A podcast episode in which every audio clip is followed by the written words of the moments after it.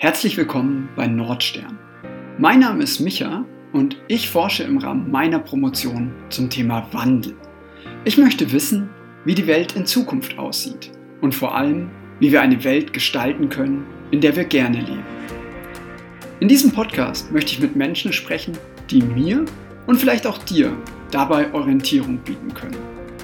Weil sie für etwas stehen, weil sie Verantwortung übernehmen oder weil sie Brücken bauen, um unterschiedliche Sichtweisen zu vereinen. Mein heutiger Gast ist Kilian Osberghaus. Kilian ist einer der Organisatoren der ELKOI, einer lokalen Klimakonferenz der Jugend in Deutschland. Auch darüber hinaus ist Kilian vielfältig engagiert, zum Beispiel bei der Initiative Building Bridges for Climate Action.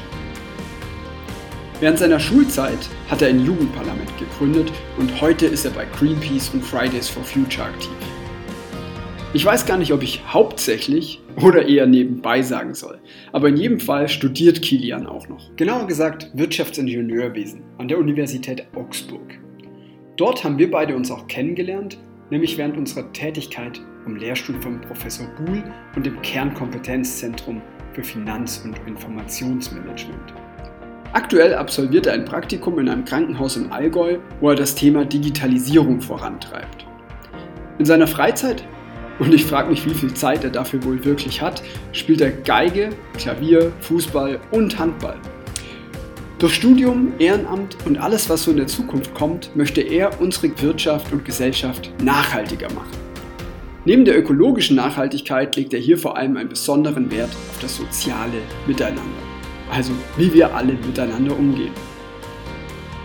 Im heutigen Podcast erklärt Kilian, was eine Elkoi ist, wie sie entstanden ist und warum es wichtig ist, dass es sie gibt. Wir sprechen darüber, was ihn antreibt und was das mit seinem freiwilligen sozialen Jahr zu tun hat. Wir diskutieren, was Nachhaltigkeit eigentlich ist, warum es in unserer Gesellschaft häufig als ein Thema für Privilegierte abgestempelt wird und warum ein Sinn für Nachhaltigkeit genau dann entsteht, wenn wir uns unserer Privilegien bewusst werden. Dass Wissen und Handeln nicht immer dasselbe ist, können wir jeden Tag sehen. Und so sprechen wir ganz offen darüber, wann es uns persönlich schwerfällt, uns so zu verhalten, wie es in Anführungszeichen das Beste wäre. Die Folge heute haben wir am Vatertag, also am 13.05.2021 aufgezeichnet als die dritte Welle von Corona noch voll am Laufen war. Ich hatte viel Spaß, habe einiges Neues gelernt und ich hoffe, dir geht's genauso. Jetzt wünsche ich dir viel Spaß mit Kilian Osberghaus.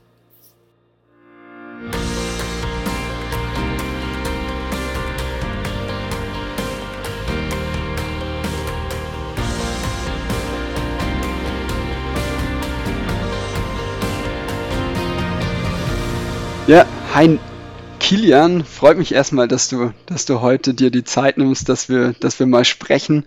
Ich versuche ja einfach immer mit, ja, mit spannenden Persönlichkeiten in Austausch zu kommen, die mir, die mich auch in äh, gewisser Weise inspirieren und, und da für mich ja eine, eine Art Vorbild sind, weil sie sich äh, für bestimmte Themen engagieren, die ich auch äh, super wichtig und spannend finde. Und von dem her freue ich mich einfach, dass wir heute miteinander sprechen und ja, dass du da bist. Ja, vielen Dank für die Einladung. Die erste Frage bei mir, gerade in, in Corona-Zeiten und, und wo wir nicht so häufig ja einfach im persönlichen Austausch sind, ist, wie, wie geht's dir aktuell? Wie kommst du aktuell mit all dem zurecht? Was machst du im Moment so? Ich, ich weiß, dass du in der Vorbereitung der ELKOI, also der, der jungen Klimakonferenz Deutschland bist. Was steht gerade so an und ja, wie geht's dir dabei? Also mir geht es tatsächlich eigentlich trotz ein bisschen Stress relativ gut. Ähm, allen voran deswegen, weil ich gerade die Möglichkeit habe, wieder recht viele Leute zu sehen ähm, durch mein Praktikum im Krankenhaus. Ähm, und dadurch bin ich halt erst mal wieder mit sehr vielen Menschen in Kontakt, jetzt seit circa anderthalb Monaten. Und ich merke oder habe auch gemerkt, wie gut mir das jetzt tut, beziehungsweise wie anstrengend das war, so ein Jahr komplett ohne größeren Kontakt insbesondere Gruppen und sowas, das fehlt mir aber immer noch sehr. Ähm, aber deswegen in der Hinsicht echt ganz gut. Es ist natürlich gerade ein bisschen stressig, weil ich noch so ein paar andere Projekte habe, äh, die währenddessen laufen und die auch weiterhin nicht einfach aufhören. Aber es ist eigentlich, eigentlich bin ich gerade ganz zufrieden so mit dem, was gerade kommt, was ansteht und äh, was gerade auch so ist. Mhm. Du hast, du hast gerade gesagt, dass du Praktikum im Krankenhaus machst. Wie, wie kann man sich das im Moment vorstellen? Also ich meine, da wird ja auch höchste Sicherheitsstufe sein. Ich war zum Glück im letzten Jahr jetzt nicht im Krankenhaus, äh, bin auch um, um gewisse Arztbesuche rumgekommen. Wie, wie kann man sich das im Moment vorstellen? Also wichtig dazu ist zu sagen, ich bin in der EDV-Abteilung, das heißt, ich bin nicht konstant in Krankenhausbetrieb wirklich mit drinnen, aber schon einen großen Teil, weil ich eben viel auf Stationen machen muss auch. Aber es ist schon anders als davor. Also es ist halt einfach, ja, man, es dürfen nur begrenzte Anzahl von Personen äh, zum Besuch kommen. Ähm, überall, was weiß ich, Hygienemaßnahmen und Hinweise auf Hygienemaßnahmen und äh, Mittagessen ist in der Mensa oder in dem Raum quasi, wo man essen kann, aber die Tische stehen halt alle einzeln, so anderthalb Meter voneinander entfernt. Das heißt, es ist alles so ein bisschen, bisschen anders, aber es wirkt jetzt nicht so super, an, also super ungewöhnlich. Ich schätze mal auch daran, oder es liegt daran, dass die, dass oder dass es einfach mittlerweile Gewohnheit ist, dass man eben auf Corona achten muss. Und klar ist es ein bisschen schade, weil man die ganze Zeit ein bisschen mehr Abstand halten muss, weil man die ganze Zeit Masken äh, tragen muss, weil zum Beispiel jetzt im Aufenthaltsraum von denen ist es, da dürfen weniger Leute rein, das heißt, man quatscht weniger mal so. Ähm, und das heißt, auch da ist so ein bisschen weniger persönlicher Kontakt. Aber dadurch, dass man im Krankenhaus ja anwesend sein muss, äh, ist es so, dass man immer noch recht viel persönlichen Kontakt hat insgesamt. Und ich glaube, das ist eben das Schöne daran. Aber man merkt natürlich schon, dass so die Arbeitsbelastung gerade in der Pflege äh, sehr hoch ist. Also das sollte man nicht unterschätzen. Und gerade auch auf intensiv ist es schon recht viel, immer dann, wenn halt die größeren Wellen kommen, äh, ist es echt nicht zu unterschätzen, was da zu tun ist und was da halt auch an, also ertragen wird mit ähm, ja, auch jüngeren Menschen mittlerweile, die ja an Corona sterben. Ähm, ja. Mhm. Jetzt, jetzt hast du gerade erzählt, dass es ja gerade auch jüngere Menschen, ältere Menschen, ähm, du bist da auch tagtäglich mit, ja, mit dem Tod konfrontiert und aber auf der anderen Seite ähm, hast du ja quasi auch noch diese deine Projekte außerhalb des Krankenhauses, äh, wo du gerade dein Praktikum machst. Ähm, ich habe die Elkoi schon angesprochen, die, mit, die du mitorganisierst. Wie, wie kriegst du den, ja, diesen Switch im Kopf und äh, einfach im Moment hin? Um, ähm, also irgendwie, dadurch, dass ich jetzt seit zweieinhalb Jahren sehr viel so Projektarbeiten nebenher mache, ähm, finde ich das gar nicht so schwer, weil es war immer so, ich hatte Uni oder ich hatte äh, Schule, äh, nee, nicht mehr Schule, ich hatte Uni oder ich hatte Arbeit oder sonstige Projekte oder so und da war immer Stress nebenher. Und deswegen würde ich jetzt behaupten, dass ich das eigentlich halbwegs gut hinbekomme und da jetzt nicht so einen großen Stress habe damit, weil ich es einfach schon gewöhnt bin, dass man oder gewohnt bin, dass man super viel nebenbei macht und das einfach eher so normal geworden ist und nicht so eine besondere Situation, dass man mehrere Sachen macht und sich auf mehrere Sachen fokussieren muss. Weil ich meine, auch wenn man jetzt nur das Thema Ehrenamt hat, da habe ich auch schon super viele unterschiedliche Projekte gemacht und auch zeitgleich gemacht, dass ich quasi immer die Aufgabe hatte, mich auf mehrere Sachen fokussieren zu können und mehrere Sachen auch gut machen zu können. Mhm. Für jemand, der, der die Elkoi jetzt noch nicht kennt, also ich war ja einmal dabei, aber ich glaube trotzdem, dass ich jetzt noch kein Insider bin. Ähm, Magst du mal kurz erklären, was die Elkoi ist, was, welche Rolle du da hast und äh, ja, was du dir vielleicht auch von, von der nächsten Elkoi, die jetzt in zwei äh, Wochen stattfindet, was du dir da so erwartest? Ja, also ich fange einfach mal mit dem ganz Grundlegenden an, was ist eigentlich eine Elkoi? Es gibt ja die UN-Klimakonferenzen, äh, die eigentlich jedes Jahr stattfinden, außer letztes Jahr Corona bedingt. Und die heißen in eigentlich heißen sie Conference of the Parties, also COPs, COP. Ähm, und die gibt es jetzt schon recht lange. Aber was da immer gefehlt hat, ist eine Beteiligung von der Jugend. Das heißt, äh, die jungen Menschen oder Vertreter von jungen Menschen ähm, haben sich zum einen zu einem Netzwerk zusammengeschlossen, was Yango heißt, also quasi die VertreterInnen von den Youth NGOs ähm, bei der COP. Und zum anderen gibt es dann jetzt seit mittlerweile, ich glaube, 15 Jahren die COI, das ist die Conference of Youth. Und die findet immer am Wochenende vor der COP statt. Und da kommen junge Menschen aus der ganzen Welt zusammen, um sich zu treffen, um sich auszutauschen und dann auch Wünsche und Forderungen an die COP zu präsentieren und das dann auch weiterzugeben. Jetzt ist es aber so, dass nicht jede Person oder jeder junge Mensch privilegiert genug ist, ähm, jedes Jahr um den halben Globus fliegen zu können. Und zusätzlich dazu ist es ja auch noch eine Umweltbelastung, die man jetzt nicht unbedingt jedes Jahr in Kauf nehmen will. Und deswegen gibt es jetzt seit 2017 die Local Conferences of Youth. Das sind quasi Konferenzen für junge Menschen, quasi Jugendklimakonferenzen in den verschiedensten Ländern.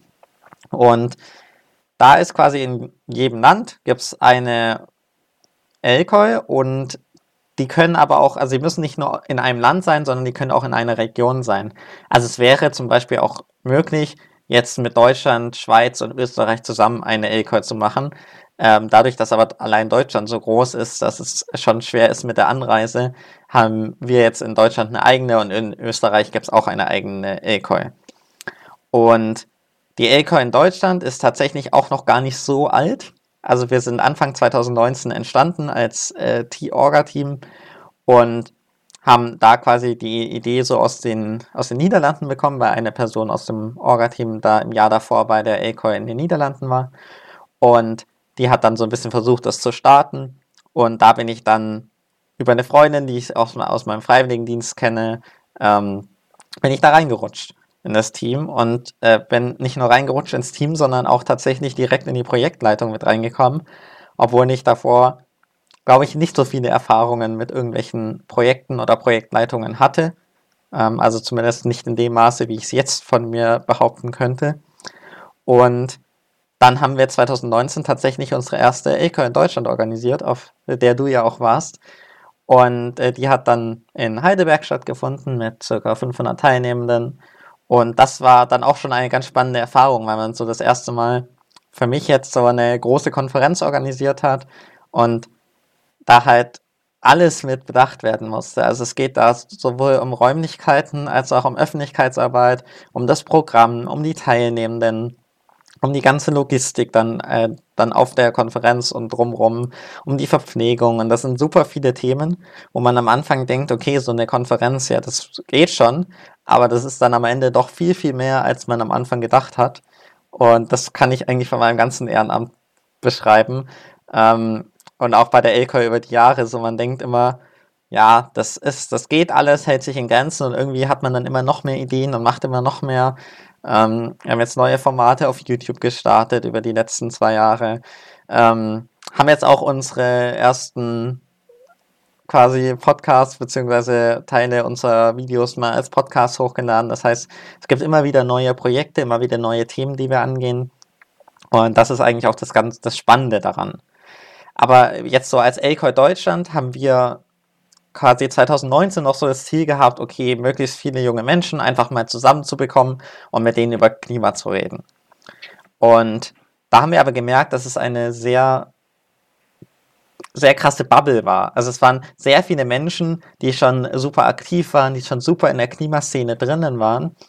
Und das versuchen wir gerade über die letzten anderthalb Jahre so ein bisschen zu shiften. Das heißt, wir sagen, okay, nee, wir sprechen aktiv alle oder versuchen zumindest alle Schichten der Gesellschaft, alle politischen Parteien oder demokratischen politischen Parteien anzusprechen und da einfach mit noch mehr Menschen in Kontakt zu kommen, weil wir nicht, also weil wir sagen, okay, das Klimathema ist in linken Gruppierungen schon sehr stark, aber es ist ja ein Querschnittsthema. Also es ist kein Thema, was nur einen Teil betreffen darf, sondern es muss alle betreffen. Und da sind wir so in einem Umschwung und das ist unser Ziel, dass wir junge Menschen aus allen Teilen der Gesellschaft mit allen unterschiedlichen politischen Ideen und Gedanken zusammenbringen.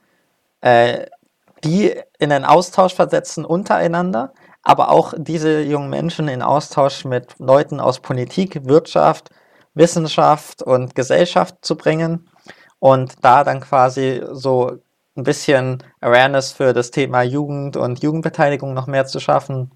Und zusätzlich, so unser drittes Ziel, neben den Vernetzungszielen, ist dann noch eine äh, Bildungsarbeit zu leisten.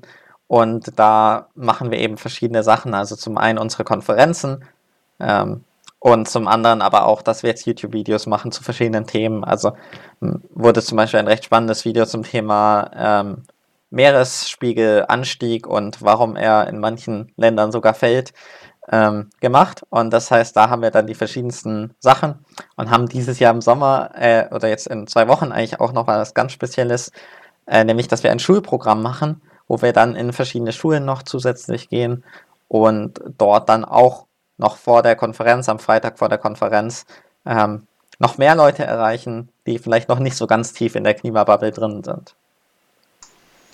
Ja, ich glaube, das ist super spannend, was du gerade angesprochen hast äh, mit, dieser, mit dieser Bubble. Ich habe das ja 2019 erlebt. Also ich inspiriert durch dich äh, dachte ich mir, komm, da gehst du mal hin. Das ist es ist mir wichtig, aber ich weiß eigentlich noch viel zu wenig und ich, und ich verstehe wahrscheinlich noch viele Zusammenhänge nicht und die Details und so weiter. Und dann war ich dort und es waren super spannende Leute dort. Also ich habe wahnsinnig viel gelernt, aber ich habe eben auch das gemerkt, was du gerade gesagt hast mit dieser Bubble. Ja, dann, dann sagt halt, sage ich mir jetzt mal, ein jüngeres Mädel als ich, ja, also und, und ich brauche ja dann auch nicht so häufig ein Handy und das ist ja auch okay, wenn ich, wenn das jetzt, keine Ahnung, fünf, sechs Jahre alt ist und ich muss ja nur damit telefonieren und ähm, sage ich, super, schön, dass es für dich klappt, aber es gibt halt auch andere Leute und die schätzen das und jetzt können wir jetzt nicht irgendwie ja, die einen gegen die anderen und gut gegen böse spielen, sondern wir müssen ja eigentlich die Leute da abholen, wo sie, ja, wo jeder Einzelne halt so in seinem Alltag ist und wir müssen irgendwie einen Konsens schaffen, dass, dass es wichtig ist und jeder irgendwo da ansetzen kann, wo, wo es für ihn am leichtesten geht.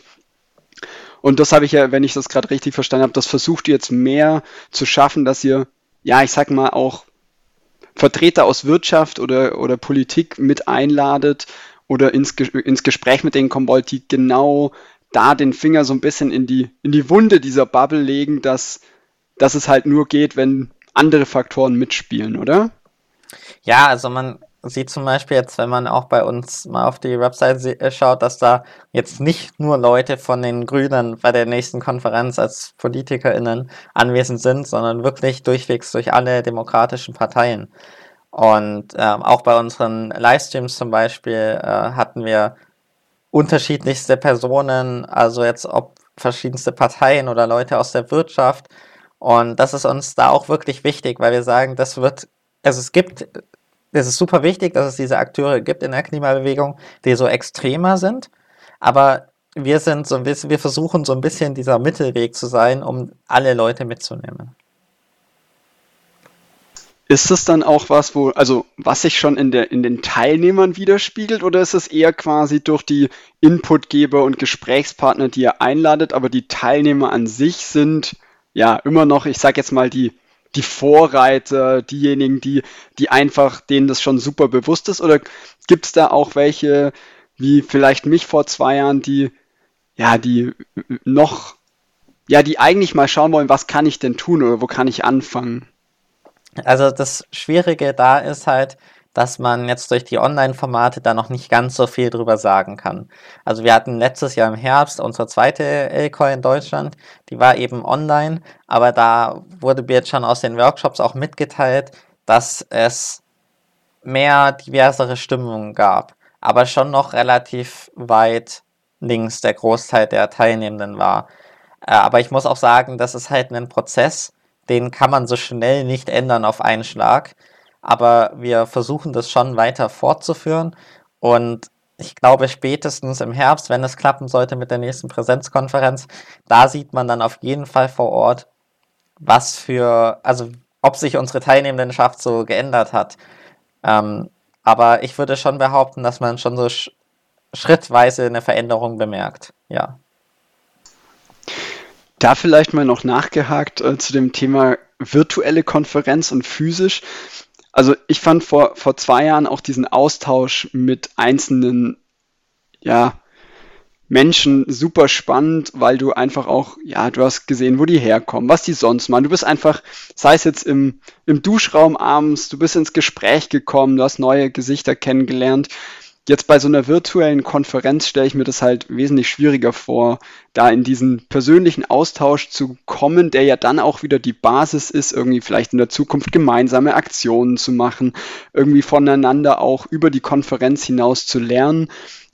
Hast du da Unterschiede gemerkt, dass, ich sage mal, virtuell vielleicht ein diverseres Publikum zusammenkommt und somit das die Diskussion bereichert, aber dafür so ein bisschen das über die Konferenz hinaus äh, ja, weniger Impact hat? Ich glaube, dass, äh, also ich bin mir ziemlich sicher, dass es weniger Impact hat. Äh, das merkt man tatsächlich auch extrem beim Team. Also das ist nicht nur, dass es auf die Teilnehmenden beschränkt ist, sondern das ist auch ziemlich extrem beim Team. Und was wir halt versuchen, ist so ein bisschen dann auch Austauschformate reinzubringen oder Workshops zu bekommen oder zu organisieren, die nicht ausschließlich Vorträge beinhalten. Also wir haben, glaube ich, jetzt meines Wissens nach keinen einzigen Workshop, der nur aus einem Vortrag besteht, sondern es ist es sind alles Workshops, wo wir Vorträge haben mit anschließender Diskussion oder Gesprächsrunden oder Fragen oder allem Möglichen oder auch mal das ein oder andere Planspiel. Also, dass man wirklich versucht, in den Austausch zu kommen, aber es ist natürlich sehr, sehr schwer, das zu machen. Ähm, aber um auf einen, einen Punkt noch von dir zu kommen, du meintest, dass man, dass online vielleicht eher ein diverseres Publikum kommt. Ich weiß gar nicht, ob ich dem so hundertprozentig zustimmen kann, weil ich glaube, dass in Präsenzform halt auch Leute mal auf, also auf eine Klimakonferenz kommen, die da so von Freunden mitgeschleift werden, quasi, oder über Schulklassen, oder sagen, okay, sie haben einfach Lust auf eine Konferenz mal wieder. Ähm, dass sie da hingehen. Deswegen weiß ich nicht ganz sicher, ob das, also ob das so sich wirklich so krass an oder so krass anders ist. Äh, online hat man halt natürlich den Vorteil, dass man einfach mal so dazuschalten kann und nicht die ganze Zeit vor Ort sein muss oder anreisen muss oder so. Also ich bin mir da gar nicht so ganz sicher. Ich glaube tatsächlich, dass sich die Diversität so nicht so stark verändert ob man jetzt eine Präsenz oder eine Online-Konferenz macht. Aber was halt wirklich extrem ist, ist der fehlende Austausch und dieses Motivation rausnehmen, Ideen, Gedanken rausnehmen. Das ist natürlich bei einer Präsenzkonferenz viel, viel krasser. Und ich merke es auch bei meinem Freundesumfeld so, da waren auch ein paar auf der Konferenz und die sagen immer noch, dass das super cool war und was sie da alles mitbekommen haben und gelernt haben und Leute kennengelernt haben, äh, dass das super beeindruckend ist. Und deswegen würde ich behaupten, dass es schön ist, eine Präsenz, äh, eine Online-Konferenz zu veranstalten, aber ich glaube, dass das Wichtigste ist wirklich die Präsenzsachen zu machen und dann aber bereichert oder angereichert durch ein breites Online-Angebot, was wir jetzt eben auch gerade versuchen zu schaffen. Hm, ja, also ich glaube auch für die Zukunft, dass es, dass es bei vielen Formaten immer diese Mischung sein wird. Du hast einfach jetzt gelernt, wie es virtuell geht und kannst irgendwie das Gute daraus mitnehmen, aber dieser persönliche Austausch, der ist, der wird, glaube ich, immer unheimlich wichtig bleiben, gerade wenn man äh, Dinge zusammen verändern möchte und, und das geht, glaube ich, einfach über diese, über diese menschliche Komponente äh, viel besser.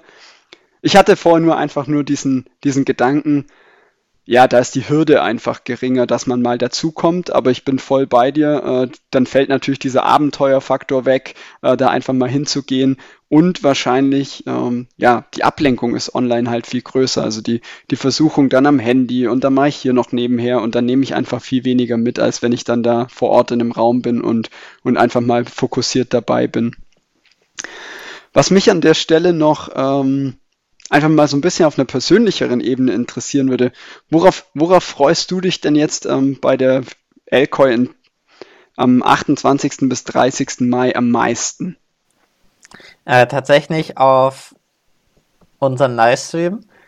Ähm, wir haben schon vor, bevor Corona begann, haben wir beschlossen, okay, wir machen jetzt parallel zu unseren Konferenzen immer einen Livestream, eben um auch diese Menschen zu erreichen, die sagen, nee, sie wollen nicht zur Konferenz kommen, aber schauen vielleicht mal rein. So, das heißt, unser Plan war schon seit anderthalb Jahren, dass wir bei den nächsten Präsenzkonferenzen dann so einen 48 Stunden Livestream machen oder so. Und jetzt bei der Online-Konferenz werden wir an dem Freitag und dem Samstag jeweils, ich schätze mal so acht bis neun Stunden einen Livestream haben, äh, wo ich tatsächlich auch mit moderieren darf ähm, und durch den Tag führen darf. Und da freue ich mich schon sehr drauf, einfach weil das super spannend wird. Wir haben da echt ein paar spannende Podiumsdiskussionen ähm, und ja, es haben so ein paar spannende Interviewpartner und ja, das, das wird, glaube ich, echt ganz cool. Ähm, und da auch dann mal wieder an einem Ort sein, natürlich unter Hygienemaßnahmen, aber dort zusammen den Livestream zu machen ähm, und da auch ja einfach mal wieder zusammen zu sein und was Cooles machen und auch sehen, was da direkt rauskommt. So, das ist das Schöne dabei. Aber eigentlich freue ich mich auf das gesamte Wochenende, weil auch wenn es online ist, ist es trotzdem unglaublich spannend. So, weil dann das ganze Team online ist und man die ganze Zeit irgendwie nochmal irgendwelche kleinen Sachen äh, macht oder nochmal irgendwas fixt oder auch einfach mal abends mit dem Team noch irgendwie zusammen in Discord ist und noch ein bisschen redet über den Tag. Das ist einfach so super schön und das schweißt auch nochmal so ein Team ziemlich gut zusammen, so eine Konferenz. Äh, deswegen eigentlich das ganze Konferenzwochenende so ein bisschen der Fokus auf dem Livestream bei mir. Mhm. Und so von, von den Personen, die da kommen, also es sind ja, ähm, ich glaube, Cem Özdemir ist dabei.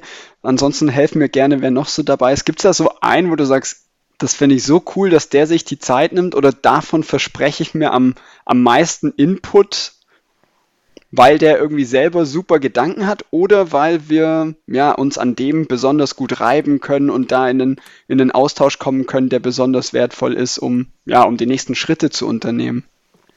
Also ich glaube, es gibt einige spannende Gäste. Was ich sehr spannend finde, ist zum Beispiel auch ähm, Ulf Poschert, der da anwesend sein wird, der ja jetzt nicht gerade als Verfechter der Klimaszene gilt. Ähm, das heißt, das wird sehr spannend, aber ähm, auch was sehr cool wird, ist, dass wir von eigentlich allen Jugendparteien jemanden haben und die auch teilweise in den, in den Diskussionen dann sind mit äh, VertreterInnen aus den Altparteien quasi. Und ich glaube, dass auch diese Diskussionsrunden sehr, sehr spannend sein werden. Ähm, das heißt, wir haben zum Beispiel eine ähm, Sarah Harden vom Bundesvorstand von der JU. Ähm, das heißt, das, das CDU-Teil ist so ein bisschen abgedeckt bis hin äh, dann auch zu den Linken oder Anna Peters von der Grünen Jugend. Ähm, das heißt, da haben wir echt spannende PolitikerInnen, die da anwesend sind. Auch ein, eine Kim Pil-Thong von der äh, Klimaunion von der CDU. Also das ist wirklich ein sehr breites Spektrum ähm, an PolitikerInnen. Aber was auch spannend sein wird, wird werden, glaube ich, einige Workshops sein. Also zum Beispiel haben wir auch einen Workshop von der britischen Botschaft, ähm, die so ein bisschen auch über die COP reden. Ähm, das wird, glaube ich, auch sehr cool. Also ich glaube, da, das, was das Programm ausmacht, ist, dass es super, super breit ist und ich glaube, jede Person so irgendwas findet, was einen interessiert. Und das ist, glaube ich, das, das Schöne und das ist tatsächlich bei einer Präsenzkonferenz nochmal viel krasser. Also ich weiß nicht, wie es dir 2019 ging, aber mir wurde danach ähm, die größte Kritik quasi mitgeteilt war, ja, es gab so viele coole Workshops, ich konnte mich gar nicht entscheiden. Und ich würde sagen, das ist immer eine Kritik, die ich sehr gerne höre, weil die ja eigentlich nur zeigt, dass ähm, man irgendwie recht viel richtig gemacht hat in der Breite an Programmen, die man so anbietet. Das stimmt in jedem Fall. Also das habe ich mir auch letztes Jahr bei der, bei der virtuellen gedacht. Ich konnte dann leider ähm, doch überhaupt nicht teilnehmen, weil, weil was ähm, ja mit einer Forschungsdeadline zusammenfiel und das Paper eben fertig geschrieben werden musste. Aber da habe ich mir auch schon äh, bei der Anmeldung gedacht, oh, da würde ich gern hingehen und das klingt auch spannend und äh, ja, ist irgendwie zur gleichen Zeit. Von dem her äh, da hast du definitiv recht. Vielleicht, ich weiß nicht, wie das ist, ob man dann im Nachhinein, wenn ihr eh aufzeichnet, ob man sich dann bestimmte Sachen auch nochmal im Nachgang angucken kann. Ähm, aber das kann ich nur zustimmen.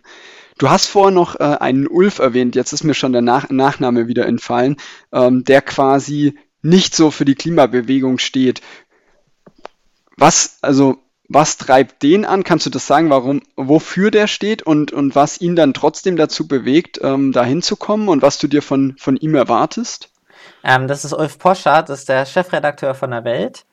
Und ähm, der diskutiert auch, also ich bekomme es hauptsächlich auf Twitter mit, auch immer wieder mit AktivistInnen aus dem Umweltbereich und hat da einfach, ich glaube, einfach eine andere Herangehensweise, eine andere Meinung und auch, man muss sagen, es hat er ein anderes Umfeld. Also das ist immer ganz wichtig, finde ich. Man, man darf ihn also nie irgendeine Meinung verurteilen, sondern man muss schauen, da wie bringt man die Meinungen zusammen und wie schaffen wir es so dann jetzt im Klimabereich eben gemeinsam für eine gute Zukunft zu sorgen.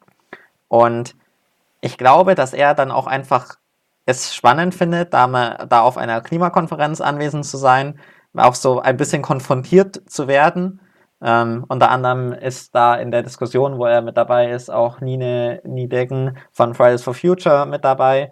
Das heißt, äh, das wird dann schon eine ganz spannende Diskussion werden. Und da kann man, glaube ich, einfach so ein bisschen sehen, dass wir es mittlerweile schaffen, so zu sagen, also Menschen zu erreichen, die sagen, sie sind zwar nicht pro Klima, aber sie sind trotzdem gewisserweise interessiert an dem Thema und sind da auch bereit zu diskutieren, auch wenn ich wahrscheinlich sagen kann, dass diese Diskussion, die live auf YouTube übertragen wird, ähm, schon eher von Leuten geschaut wird, wahrscheinlich, die im Klimabereich sind und die auch so ein bisschen, ja, schon einfach linker sind, auf jeden Fall linker sind als ein Ulf Porsche zum großen Teil. Ähm, und ich glaube aber, das ist auch genau das Spannende und das ist auch das, worauf, warum sich Menschen, die eben nicht im Klimabereich drin sind, immer weiter auch bei solchen Konferenzen vertreten sind oder so, weil sie sagen, okay, das, also ich glaube, mittlerweile merken alle, das Klimathema ist ein wichtiges Thema und da müssen wir uns engagieren und da muss jede Partei mitgehen und das ist nur die Frage, wie stark macht man das. Und da ist es, glaube ich, einfach wichtig, so in den Diskurs zu kommen, auch insbesondere mit jungen Menschen, um zu merken, okay, was sind, warum, also warum verurteilen junge Menschen so sehr die Klimapolitik von der Union? Ähm, und warum gehen die seit so langer Zeit auf die Straßen? Also das muss man einfach verstehen und ich glaube, das versteht man sehr gut, wenn man mit denen in den Diskurs kommt und mit denen diskutiert. Und ja, deswegen glaube ich, dass immer mehr Menschen auch da mit dazukommen werden, auf solche Konferenzen, wenn es explizit darum geht, so einen Austausch, Vernetzung hervorzurufen äh, wie es wir jetzt, glaube ich, auch versuchen. Und ich hoffe auch in Zukunft immer weiter schaffen. Hm. Ich, ich, fand gerade äh, deine Aussage, er ist nicht so pro Klima, äh, so, so, lustig, weil ich, ich glaube, das ist ja eins der Themen, wo man, wo es einfach darum geht, wie formal, formuliert man Dinge. Also dieses pro Klima, was bedeutet das eigentlich? Also im Endeffekt glaube ich, sind wir uns ja einig, dass es, es gibt ein Klima, das ist einfach so und das, das verändert sich, das hat sich auch irgendwie schon immer verändert, aber es verändert sich inzwischen auf eine Art und Weise, die gegebenenfalls erstmal für einige, aber auf lange Dauer vermutlich für sehr viele Menschen, wenn nicht alle, äh, sich so verändert, dass es ja ungemütlich wird, in, in einigen, vielen Gegenden zu leben und dass wir, dass wir einen Anteil daran haben und dass wir das Ganze so gestalten sollten, dass wir da weiterhin äh, gut leben können. Und der Unterschied ist ja, wenn ich es dann immer richtig verstehe, darin, ja, was können wir eigentlich tatsächlich tun? Wie groß ist unser Einfluss? Und betrifft es uns in erster Linie, wenn quasi irgendwo anders auf der Welt Leute einen Nachteil haben? Und wie schnell betrifft uns das in unserer Lebensweise, weil es so heiß wird, dass wir, ja, dass es keinen Spaß macht, äh, da zu leben oder ja, weil es dann auf der anderen Seite der Welt Menschen in die Flucht treibt und die dann zu uns kommen und, und wir ja dann doch auf engerem Raum irgendwie überlegen müssen, wie wir zusammenleben und wie wir die integrieren könnten zum Beispiel, weil ja, wir haben eben nur die eine Welt. Da, da ist eigentlich so der, der Punkt, wo ich, wo ich voll bei dir bin mit, wie müssen wir die Brücke schlagen, weil am Ende des Tages wollen wir ja, ja doch irgendwie in einer Welt leben, wo, wo es angenehm ist aber je nachdem, welche Privilegien ich habe, wie meine eigene Lebenssituation aussieht, sehe ich eben eine größere Notwendigkeit oder eine kleinere oder ich sage, naja, eigentlich ist doch alles gut. Und da den Konsens zu schaffen und irgendwie eine Brücke zu bauen und ein gemeinsames Verständnis und dann irgendwie in die gleiche Richtung zu gehen. Ich glaube, das ist das Entscheidende, ja, oder? Ja, also was man da halt sagen muss, wir sind in Deutschland und Europa halt unglaublich privilegiert. Das heißt, wir merken nicht so stark die Auswirkungen vom Klimawandel. Wir werden sie auch in Zukunft nicht so stark merken wie andere Regionen von der Welt, weil hier Geld da ist, hier sind sehr viele Technologien da. Das heißt, ähm, auf den Inseln in der Nordsee werden seit Jahren einfach die Deiche erhöht. Ähm, das sind Luxusthemen, die sich Menschen in anderen Teilen von der Welt nicht leisten können. Und ich glaube, da fehlt uns tatsächlich, oder fehlen uns tatsächlich zwei Sachen in der Debatte in Deutschland und in Europa. Zum einen ist es die Gerechtigkeit auf einer globalen Ebene gedacht. Das heißt, wir, wir sind nicht so stark betroffen, aber halt insbesondere Menschen aus den Teilen südlich vom Äquator, beziehungsweise eher in südlicheren Gegenden von uns aus gesehen. Und eine Generationsgerechtigkeitsfrage muss man da auch immer mit aufmachen. Weil wir haben es, also wenn, jetzt mal so als kleines Beispiel, wenn wir es geschafft hätten, irgendwie seit 1990 langfristig unseren oder so schrittweise unseren CO2-Ausstoß pro Person zu reduzieren, dann gäbe es diesen dringenden Handlungsbedarf, den wir jetzt haben, gar nicht. Dann wäre das auch für jeden angenehm gewesen. Das Problem ist, dass wir jetzt schon so weit fortgeschritten sind und so übertrieben haben mit dem CO2-Ausstoß über die letzten 30 Jahre, obwohl es ja eigentlich klar war, dass wir jetzt quasi uns wirklich einschränken müssen. Und dieses Thema Einschränken, das sieht man jetzt bei der Corona-Pandemie auch ganz gut, ist halt was, was vielen Menschen zu rechter Weise auch schwerfällt. Also ich schätze mal, du merkst es auch und ich merke es auch, dass es, also dass gewisse Sachen nicht mehr machen zu können, einfach nicht besonders cool ist. Und das Problem ist aber, dass es quasi eigentlich gemacht werden muss. Und da ist dann eben der Punkt, wo man, glaube ich, diese Diskussion starten muss und starten sollte. Und da ist dann auch der Punkt, wo dann die Meinungen sehr stark auseinandergehen. Ich glaube, in dem Punkt, dass man was machen sollte und dass man gegen Klimawandel vorgehen sollte, da gibt es nicht die großen Diskussionen, sondern die großen Diskussionen sind dann an dem Thema, wo es heißt Einschränkungen machen. Und das betrifft sowohl Einschränkungen persönlich als auch Einschränkungen für die Wirtschaft. Und das ist der Punkt, glaube ich, wo man noch ein bisschen mehr sagen muss, ja, wir sind eigentlich auf dem gleichen oder zumindest ähnlichen Weg, aber jetzt ist halt da und da der Unterschied. Und das ist das Wichtige und ich glaube, da muss man noch ein bisschen schauen, dass die Leute noch mehr zusammenkommen und nicht so sehr gegeneinander sind, sondern mehr miteinander, mehr zuhören, auch warum sind, also warum handelt man so, wie man handelt. Und das finde ich auch das Thema der Jugend nicht nur zuhören und sagen, okay, ja, die sind ja gegen alles, was wir machen, sondern wirklich der Jugend zuzuhören und zu verstehen, worum geht es da eigentlich? Weil wenn der Klimawandel keine Auswirkungen auf andere Menschen hätte, dann wäre es nicht, dann würde nicht so stark dagegen gekämpft werden. Das heißt, es geht nicht darum, dass es, da, dass es den Klimawandel zu bekämpfen gilt, sondern es geht darum, eine lebenswerte Zukunft für die Menschen zu schaffen. Und ich glaube, das wird immer wieder vergessen und dass dieses Thema Hintergründe und Gründe, warum man das eigentlich macht, die kommen, glaube ich, zu wenig und da habe ich auch in fast jedem Bereich äh, das Gefühl, dass einfach Jugend und die Meinung von Jugend viel zu unwichtig ist. Mhm. Mich würde an der Stelle mal noch interessieren, was für dich Nachhaltigkeit bedeutet. Also ich glaube, es ist, es gibt ja traditionell diese drei Säulen, irgendwie ökonomisch, sozial, ökologisch. Dann, dann gibt es die äh, Sustainable äh, Development Goals ähm, von der UN. Und ich, ich habe neulich, hat mir jemand einen, einen Brief zukommen lassen ähm, per Mail, äh, wo quasi ein, ja, ein AfD-Politiker sich geäußert hat zu bestimmten Themen, die jetzt gerade in der Corona-Zeit so abgehen. Und ich fand das sehr amüsant zu lesen, weil in diesem Kontext wurde das Wort Nachhaltigkeit mehr oder weniger wie ein Schimpfwort benutzt, so nach dem Motto, ja, jetzt wird hier gefordert, dass wir auch noch nachhaltig sind. Ja, wie, wo, wo kommen wir denn dahin? Von dem her einfach in, in vielleicht ein paar einfachen Sätzen, wie, wie interpretierst du oder wie definierst du Nachhaltigkeit? Also das Wichtige, was man dazu ja sagen muss, ist, dass es kein Begriff oder keinen geschützten Begriff für Nachhaltig gibt, Nachhaltigkeit gibt.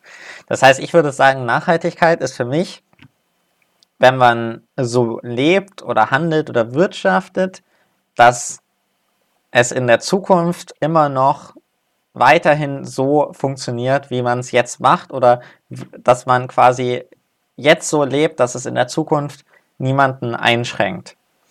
Und da ist wirklich ganz wichtig zu sagen, Nachhaltigkeit betrifft wirklich nicht nur ökologische Nachhaltigkeit, sondern wenn man dann an Unternehmen rangeht, dann betrifft oder auch an Organisationen, dann betrifft es auch die Nachhaltigkeit bei den Personen. Also es ist unglaublich wichtig, dass man mit Personen quasi nachhaltig gut umgeht. Ähm, und ich glaube, das, das wird so ganz oft vergessen beim Thema Nachhaltigkeit, dass es irgendwie wirklich alle Sachen sind. Aber ich finde es sehr schwer, das wirklich zu definieren. Weil ich könnte jetzt zum Beispiel sagen, wenn man mir ein Beispiel gibt, okay, das würde ich jetzt eher als nachhaltig oder nicht nachhaltig einschätzen. Aber dadurch, dass es nicht so einen festen Begriff gibt, würde ich sagen, Nachhaltigkeit ist quasi so ein bisschen das langfristige Denken. Das Denken und dass man quasi in der Zukunft die Zukunft nicht einschränkt durch das jetzige Handeln. Äh, irgendwie so würde ich es, glaube ich, definieren. Mhm. Ja, ich glaube, das, das geht auch in, in die Richtung, wie ich das für mich definiert habe. Also ich habe mir diese Frage auch oft gestellt und habe es dann mal so ganz einfach runtergebrochen.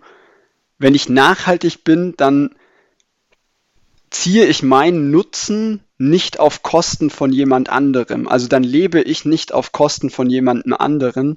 Und das ist ja eigentlich genau das, wenn ich jetzt hier irgendwie in einer Geschäftsbeziehung auch bin und ja, ich beute den quasi aus und der kann irgendwann ja, sein Geschäftsmodell nicht mehr auf, aufrechterhalten, weil ich ihnen die, äh, die Konditionen aufdrücke, dann, ja, dann lebe ich quasi kurzfristig auf, ja, auf seine Kosten und irgendwann funktioniert das aber nicht mehr. Und ich glaube, das lässt sich ja auch übertragen auf, auf Klimawandel und so weiter. Und da habe ich mir dann auch gedacht, wenn ich am Status quo nichts ändern möchte, weil der für mich so in Ordnung ist, aber es gibt andere, ähm, die, die das anders sehen, dann bin ich, und dann sind wir wieder bei dem Wort, das du vorher benutzt hast, dann bin ich so privilegiert und meistens fallen mir genau diese Privilegien gar nicht auf und da sollte ich mich hinterfragen, wa warum ist das so und finde ich das gut? Deckt sich das so mit deiner, mit deiner Einschätzung? Ja, auf jeden Fall. Ich fand deine, deine Definition sehr schön, weil sie irgendwie verständlich ist, glaube ich. Also das ist das Thema, man muss Klimaschutz, man muss Nachhaltigkeit verständlich machen für alle und da fand ich deine Definition eigentlich sehr gut. Und wirklich, das ist was, was ich auch in einem Projekt mit jungen Menschen aus äh, Südamerika und der Karibik letztes Jahr, was wir durchgeführt haben, gelernt habe. Also man kann sich gar nicht oft genug vor Augen führen, wie privilegiert wir eigentlich hier sind in Deutschland und Europa. Und das finde ich immer wieder krass zu sehen. Und dann auch, wenn man mit Leuten wirklich redet, dann hört man das eben auch. Und ja, aber dadurch, dass wir natürlich sehr von unserem Umfeld geprägt sind, merken wir das gar nicht, weil wir natürlich alle recht privilegiert sind. Ähm, auch wenn ich jetzt nicht sagen will, dass es allen Menschen deswegen gut geht in Deutschland, das auf keinen Fall, aber die Gesamtbevölkerung in Deutschland ist doch schon sehr privilegiert. Ja, ich meine, es gibt ja auch in Deutschland gen genügend äh, Menschen, die was verändern möchten und das sieht, das sieht man ja auch jetzt gerade an an äh, ja, Demonstrationen, wo, wo der ein oder andere dann sagt, hey, gerade in Corona-Zeiten und das ist ja, das ist nicht in Ordnung, dass ihr das macht. Und ich glaube, man kann das auch aus der gesellschaftlichen Perspektive äh, vollkommen nachvollziehen. Aber da bin ich dann an dem Punkt, wo ich sage, auch wenn ich mit der Art und Weise vielleicht nicht d'accord bin und, und mir wünschen würde, dass es anders ist und wir hier jetzt nicht in, in rechts und links und für Corona und gegen Corona und wie auch immer äh, fallen, aber es gibt einfach Menschen, die eben gerade weniger privilegiert sind, die, die deshalb einen, ja, einen stärkeren Anreiz haben, was zu verändern und, und das zu äußern. Und, und dafür muss man auch sensibel sein, auch ja, wenn man es vielleicht im ersten Fall sagt, wir müssen doch da mal gemeinsam durchgehen. Aber ja, wahrscheinlich bin ich dann gerade privilegiert genug, dass ich nicht ja, meine Stimme erhebe, auch wenn, ja, wenn ich hoffe, dass, dass Corona schnellstmöglich vorbeigeht und, und wir hier alle gesund durchkommen. Ja, aber das Spannende beim Klimabereich ist ja, dass äh, die Leute in Deutschland, die da sehr stark für kämpfen, alles unglaublich privilegierte Menschen sind. Also das finde ich auch immer wieder das Krasse am gesamten Bereich Ehrenamt rund um äh, Klimawandel, Klimaschutz.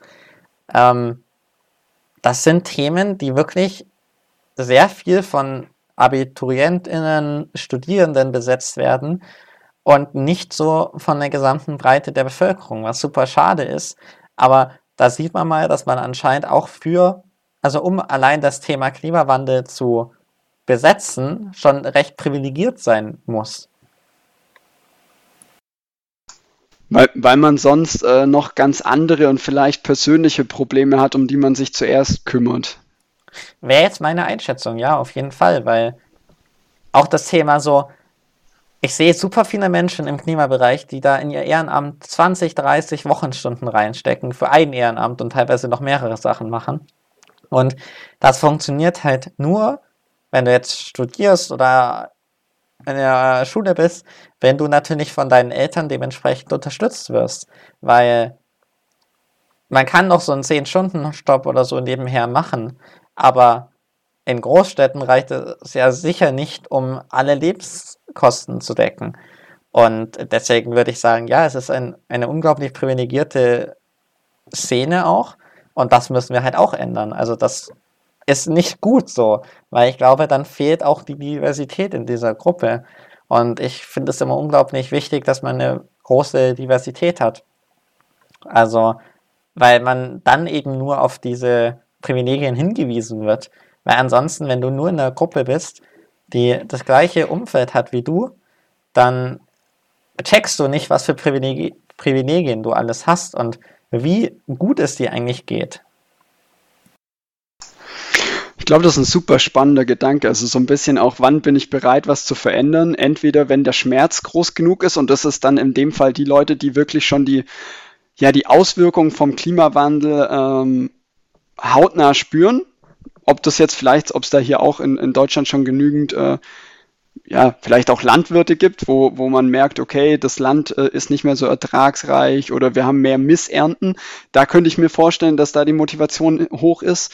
Und dann eben diejenigen, die, wenn man jetzt irgendwie an, an Maslows äh, Bedürfnispyramide denkt, die sich nicht mehr mit den physischen ähm, ja, Bedürfnissen auseinandersetzen müssen, sondern eher so auf einer Sinnebene sind und, und da eben sich Gedanken machen können, wie sollte denn eine Welt äh, bestenfalls aussehen, aber dass man eigentlich die Mitte auch braucht und dass es, dass es oftmals vielleicht sogar ein Ansatz ist, ja, da die Voraussetzung zu schaffen, dass die sich auch Gedanken machen können darüber, weil solange ich eben äh, ja darum kämpfen muss, dass am Monatsende genügend Miete auf dem äh, Gehalt auf dem Konto ist und so weiter und ich meine Kinder versorgen kann oder was auch immer, dann habe ich keine Zeit mir die Gedanken darüber zu machen und vielleicht auch, äh, ja, wenn ich eh schon am Kämpfen bin, dann mache ich mir keine Gedanken darüber, welche Privilegien ich aktuell äh, habe, die ich vielleicht mal überdenken sollte. Ja, und auch das Thema, wenn man nicht, also wenn man nicht die Zeit hat, um darüber nachzudenken, dann kann man auch nicht sagen, oder so, dann ich glaube, dass viele, was viele Menschen antreibt, ist, okay, was soll ich jüngeren Menschen in 30, 40 Jahren erzählen? Ähm, und da will ich nicht sagen, okay, ja, ich habe nichts gemacht. So, das ist, glaube ich, ein Thema, was viele antreibt. Aber das ist natürlich ein sehr zukunftsorientiertes Denken, was du dir eben nur leisten kannst, wenn du nicht mit Problemen in der derzeitigen Zeit, also in der jetzigen Realität konfrontiert bist. Und da würde ich aber auch sagen, meines Erachtens nach, dass da mehr Unterstützung vom Staat kommen muss, also, wenn man jetzt sieht, was über eineinviertel Jahre Pandemie in Unis los war oder auch bei oder in Schulen, dann sieht man halt, dass das die Orte waren, wo am schnellsten gekürzt wurde, am schnellsten gesagt wurde, ja, ihr kommt nicht mehr so schnell, ähm, hier ist jetzt erstmal wegen Corona alles dicht gemacht worden. Und dadurch reduziert man ja nochmal den Austausch und erhöht Ungere oder Ungleichheit ziemlich extrem, weil dann, dann ist es auch so, die Leute, die diese Unterstützung durch andere brauchen bei Schule, bei Studium, die müssen sich jetzt alles selber beibringen und die müssen dann quasi noch mehr Zeit da reinstecken. Das heißt, es sind wieder die Personen, die dann weniger Zeit haben, um sich auch ehrenamtlich zu engagieren. Und das ist natürlich äh, ein unglaubliches Problem dann auch. Und da finde ich, müsste dann aber auch vom Staat mehr kommen, eben um diese Diversität zu erhöhen. Also nicht umsonst gibt es ein Ministerium, was sich auch sehr stark mit den Jugendthemen auseinandersetzen sollte. Mhm. An der Stelle, du hast, wir haben, wir haben jetzt gerade äh, schon drüber gesprochen, dass, dass man vielleicht einfach bestimmte Privilegien braucht, um sich engagieren zu können. Ähm, bevor wir jetzt das große Fass aufmachen, was du gerade angesprochen hast, mich würde einfach mal interessieren, was, was ist bei dir so dieser Treiber, dass du sagst, ich engagiere mich da? Also, wir hatten ja schon mal gesprochen, du, du hast mal ein Jugendparlament gegründet, du, du bist eben hier Organisator der, der LCOI engagiert, du bist äh, Greenpeace-Mitglied und, und organisierst auch für Fridays for Future in Augsburg das ein oder andere. Was ist für dich dieser Antrieb, dass du sagst, das mache ich? Weil ich glaube ja nicht, dass man jetzt da aktiv jeden Tag drüber nachdenkt, oh, jetzt muss ich dies und jenes, sondern das ist was, was so zu einem kommt, weil man Lust drauf hat und weil, weil es einem wichtig ist. Also ich glaube, also natürlich so ein bisschen ist es ja für eine lebenswerte Zukunft zu kämpfen und auch so ein bisschen ist es schon das Thema so, ja, was sage ich, wenn man mich in zehn Jahren fragt, was ich gemacht habe oder in 20 Jahren. Äh, das sind auf jeden Fall Themen, die irgendwie so damit reinspielen. Aber der Grund, warum ich es eigentlich mache oder warum ich da reingerutscht bin, ist mein Freiwilligendienst. Und zwar also da habe ich ein freiwilliges ökologisches Jahr gemacht und war dann auch mit sehr vielen Menschen, die so eher schon, also teilweise schon deutlich grüner, linker waren als ich und teilweise auch Leute, die noch deutlich konservativer waren.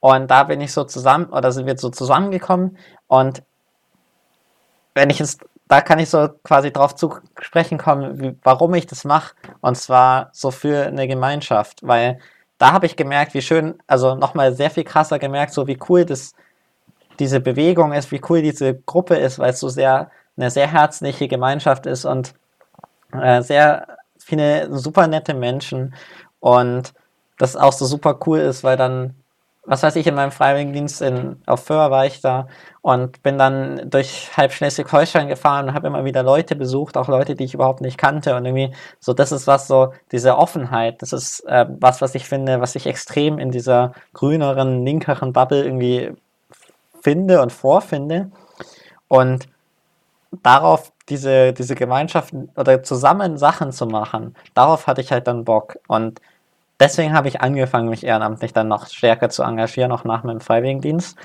Und das ist tatsächlich auch immer größer meine Motivation geworden, so, oder das, woraus ich am meisten Motivation ziehe, nämlich dieses gemeinsam Sachen anzugehen, gemeinsam Sachen zu schaffen. Und äh, das ist irgendwie super cool, weil ich muss auch sagen, ich habe einige meiner besten Freunde habe ich über den Freiwilligendienst oder durch die ganzen ehrenamtlichen Tätigkeiten gefunden. Und das ist sowas, was ich auch irgendwie so weitergeben kann, so ähm, wie cool es eigentlich ist, sich so gemeinsam zu engagieren, weil man da so eine coole Gruppe wird und einfach auch super viel ja, Verbundenheit hat und so ganz, ganz nette und vielseitige Menschen trifft. Also das ist so, so sowohl musikalisch, sportlich, von den, von den Studienfächern. Es gibt so eine breite Auswahl und es ist so spannend, dann immer wieder zu hören, ach, ich studiere das, ach, was kann, also was, noch so ein bisschen daraus Eindrücke zu sammeln. Und das sind so Sachen, die hat man, wenn man nur quasi im Studium ist und bei sich im Studienbereich ist, dann hat man das nicht. Also da fehlt so ein bisschen der Austausch quasi über die eigenen Themen hinweg, finde ich. Und ich finde es super spannend, mich mit anderen Leuten zu auszutauschen, die auch das gleiche studieren wie ich. Aber ich finde, da kommt man dann in so eine Bubble rein.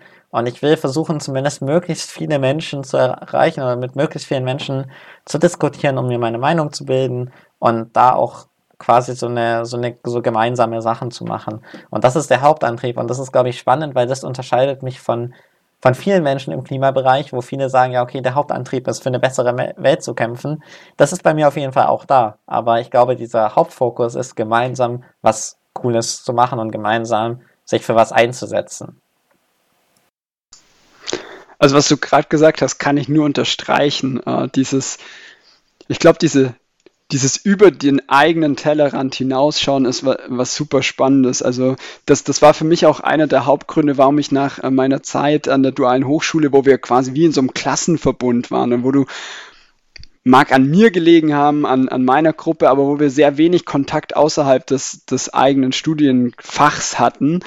Und ähm, war der Hauptgrund, warum ich an die Uni wollte, weil ich, weil ich dieses, dieses Campusleben und mit, mit ganz anderen Leuten auch nochmal in Kontakt zu kommen, ähm, ja, irgendwie forcieren wollte.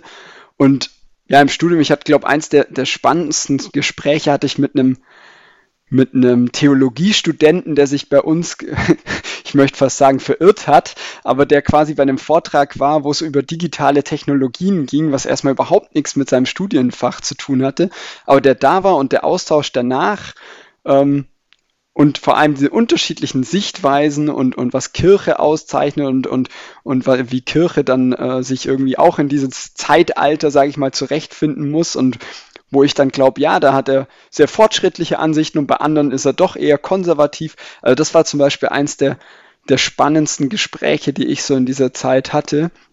Und was ich mir auch sehr gut vorstellen kann, ist, dass Menschen, die, die eben diese Empfindsamkeit haben für diese Ungerechtigkeiten, die es auf dieser Welt gibt, ohne dass sie sie vielleicht selbst betreffen, dass das einfach, ja, dass das ein super spannender Austausch ist, der, der einem sehr viel gibt, weil die eben auch im, im Alltäglichen vermutlich ja, empfindsamer, achtsamer sind als, als äh, vielleicht ja, andere.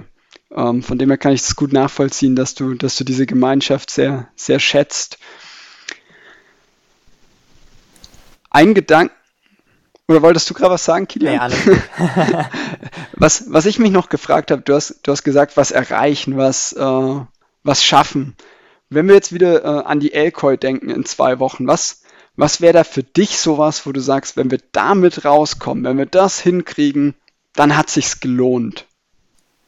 Ähm, ich glaube, und das ist eine Meinung, die ich auch immer wieder sehr schwer gegen oder sehr stark präsentieren muss, auch gegen dem Bundesumweltministerium, die uns fördern. So, ich glaube nicht, dass man das irgendwie in Zahlen fassen kann. So, also klar wäre es cool, wenn wir im Livestream super, super viele Menschen erreichen und klar ist es cool, wenn möglichst viele Menschen dann auf der Konferenz sind und in den Workshops sind und so. Aber was mir persönlich ganz, ganz wichtig ist, ist, dass die Leute, die auf der Konferenz sind oder im Livestream zuschauen, was mitnehmen für sich selber, dass sie vielleicht dadurch neue Denkansätze bekommen, dass sie auch durch diese Teilnahme irgendwie weitere Menschen dazu bringen, irgendwie mal über gewisse Themen nachzudenken. Und das ist so der, der eine Teil, also dieses Leute wirklich, ja, jetzt beeinflussen klingt hart, aber schon in einer gewissen Weise den Leuten irgendwie was Cooles mitzugeben und was, was mitzugeben, was sie irgendwie langfristig nachhaltig verändert. Ähm, das ist so mein, mein großer Wunsch. Und der, der andere Punkt, den ich da immer ganz wichtig finde, ist ähm, unser Team, also unser Orga-Team, was da dahinter steht, dass wir da eine coole Konferenz haben, dass die Personen zufrieden sind, dass man irgendwie so das Gefühl bekommt, okay, das war eine schöne Konferenz, das hat Spaß gemacht, äh, wir haben da Leute erreicht, ähm, es waren spannende Diskussionen ähm, und wir haben uns auch als Team weiterentwickelt. So. Und das sind eigentlich die zwei Faktoren, die ich da irgendwie ganz wichtig finde. Und was man natürlich auch noch sehen muss, ist das Thema, die Programmbeitragenden und Gäste, die da waren, konnten wir denen was weitergeben? Konnten wir denen diese Stimme von der Jugend weitergeben, vermitteln? Äh, weil das natürlich auch ein ganz wichtiger Punkt ist. Und äh, ja, so das würde ich auch noch hinzufügen. Heißt auch dieses, äh, wenn die Leute ein gutes Gefühl hatten und nächstes Jahr wiederkommen, allein dann ähm, ist es wahnsinnig wertvoll, weil die das tragen das ja auch wieder in ihren Alltag rein. Vielleicht bringen sie nächstes Jahr jemand anders mit. Also eine, eine positive Verbindung zwischen den Themen, die wir eigentlich brauchen, um ja, Klimawandel aktiv zu gestalten und in eine Richtung zu lenken, die ja, die für uns, die aber auch für, für alle Menschen irgendwie positiv ist, das mit einem positiven Gefühl zu verbinden und nicht quasi was gegen, ja, wogegen man sich jetzt stemmen muss, weil es einem, ja, weil es den Alltag beschneidet. Ja, und was ich da immer so krass finde, ist, wenn man jetzt sagt, okay, eine Person ist bei uns auf einer Konferenz, bei einer Präsenzkonferenz noch krasser, dann hat die einen engeren Familienkreis, nochmal mit drei bis acht Personen oder so, denen sie auch dann, sie oder er dann auch gerne was erzählt über die Konferenz. Dann gibt es einen Freundeskreis. Dann fragen vielleicht noch mal ein paar Leute, ja, was hast du da jetzt am Wochenende gemacht und so. Und das sind so viele Menschen, die man zwar nicht direkt auf der Konferenz erreicht, aber die man dann quasi über diese anderen Personen erreicht. Ähm, und das finde ich ist ganz klar unterschätzt und da kann man aber auch, das kann man nicht so richtig messen, weil ich kann jetzt nicht sagen, wie viele Leute jetzt jeder einzelne Teilnehmende, jede einzelne Teilnehmende dann nach der Konferenz erreicht. Aber ich glaube, wenn man diese, diese Message rüberbringt, gemeinsam was zu machen ähm, und gemeinsam sich für den Klimaschutz zu engagieren, dann ist das das, was wichtig ist und das, womit man auch langfristig immer mehr Menschen mitnimmt und ja, also eben das nicht auf diese Klimabubble beschränkt. Und das ist, glaube ich, das Wichtige. Und darüber freue ich mich, wenn das funktioniert. Aber das ist natürlich bei einer Präsenzkonferenz nochmal sehr viel krasser.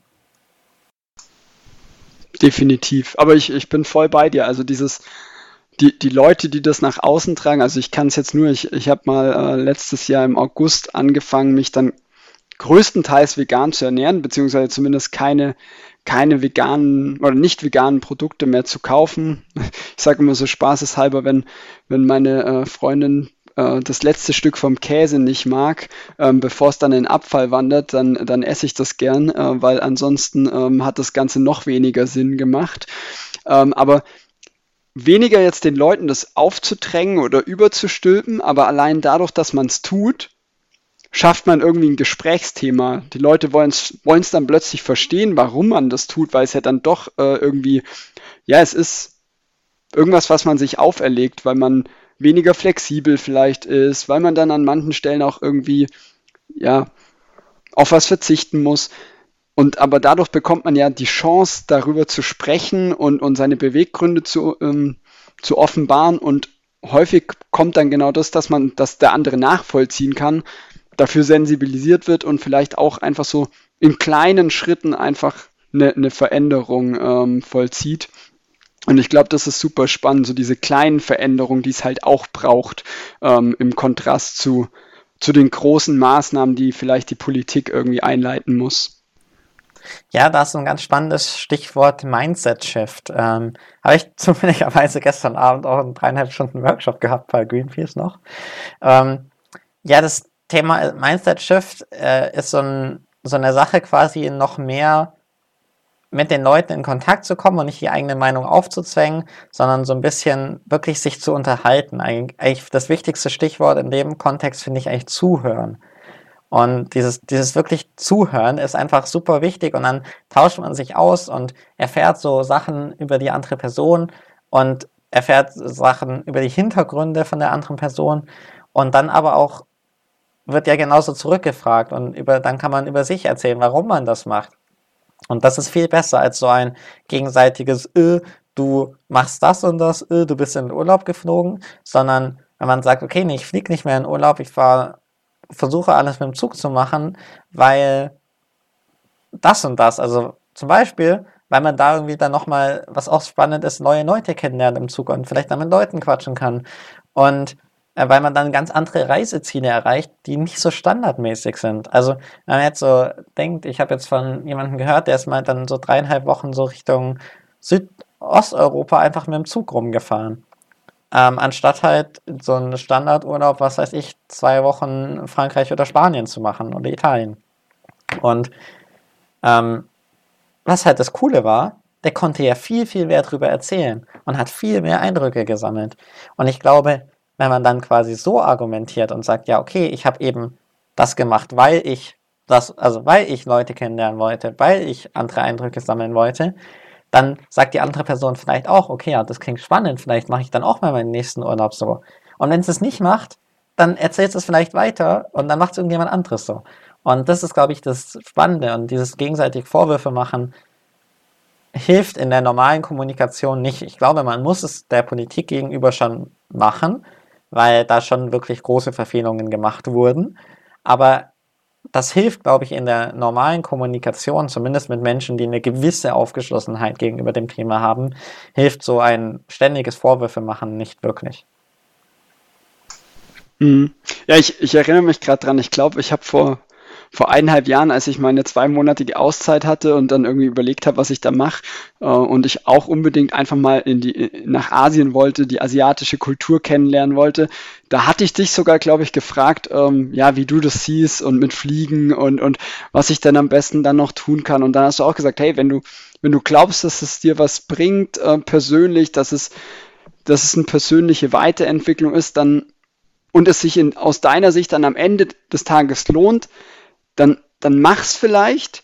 Ähm, allein, dass du dir darüber Gedanken machst, ist ja schon mal eine gute Sache. Und, und ja, im nächsten Schritt wirst du, wenn es dann vielleicht eine andere Reise ist, wirst du dann den anderen Weg wählen und, und dadurch ist schon ja viel gewonnen, nicht alles, aber zumindest einen Anfang gemacht.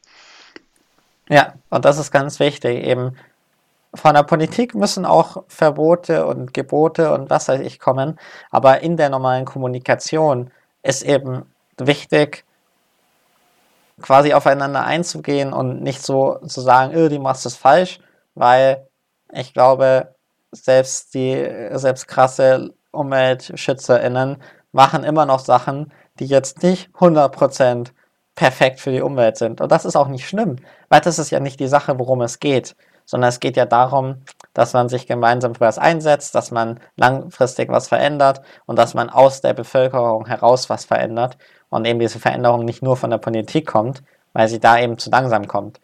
Und ja, deswegen eben ganz wichtig, sich selber Gedanken machen, mit anderen drüber reden und dann beeinflusst man andere schon so stark, dass man, glaube ich, mehr erreicht hat, als wenn man einer Person sagt, nee, du darfst nicht fliegen. Gibt es so dieses eine Ding, wo du sagst, da kämpfe ich in meinem Alltag immer damit, weil ich eigentlich weiß, dass es blöd ist, aber ich finde noch keinen neuen Weg oder wo du dir, wo du dir selber unsicher bist, hm, wie könnte ich das anders machen? Also ich glaube, es gibt da so insgesamt ein paar größere Bereiche. So das eine ist Ernährung so. Also ich mag zum Beispiel sehr gerne Käse. So, das ist, glaube ich, das Einzige, was ich noch an nicht veganen Produkten wirklich, also häufiger konsumiere. Ähm, so, das ist was, das ist auch nicht super so, aber ja, da, da muss man eben so einen Mittelweg finden, finde ich. Und dann das Thema Mobilität ist, finde ich, ein ganz spannendes. Also ich bin derzeit im Praktikum, bin im Allgäu. Das heißt, ich habe hier, also ich kann entweder mit dem Auto zur Arbeit fahren, dann brauche ich ungefähr 20, 25 Minuten, oder ich könnte mit den Öffentlichen fahren und brauche halt anderthalb Stunden oder so, oder wahrscheinlich sogar noch länger. Und da ist so ein Thema, okay, ich hätte schon die Möglichkeit, das anders zu machen, aber es wäre so eine massive Einschränkung und es ist ja auch Zeit, in der ich halt normalerweise mich dann irgendwie für irgendein anderes Ehrenamt engagiere. Und da ist dann halt so, finde ich, muss man immer persönlich eine Abwägung treffen.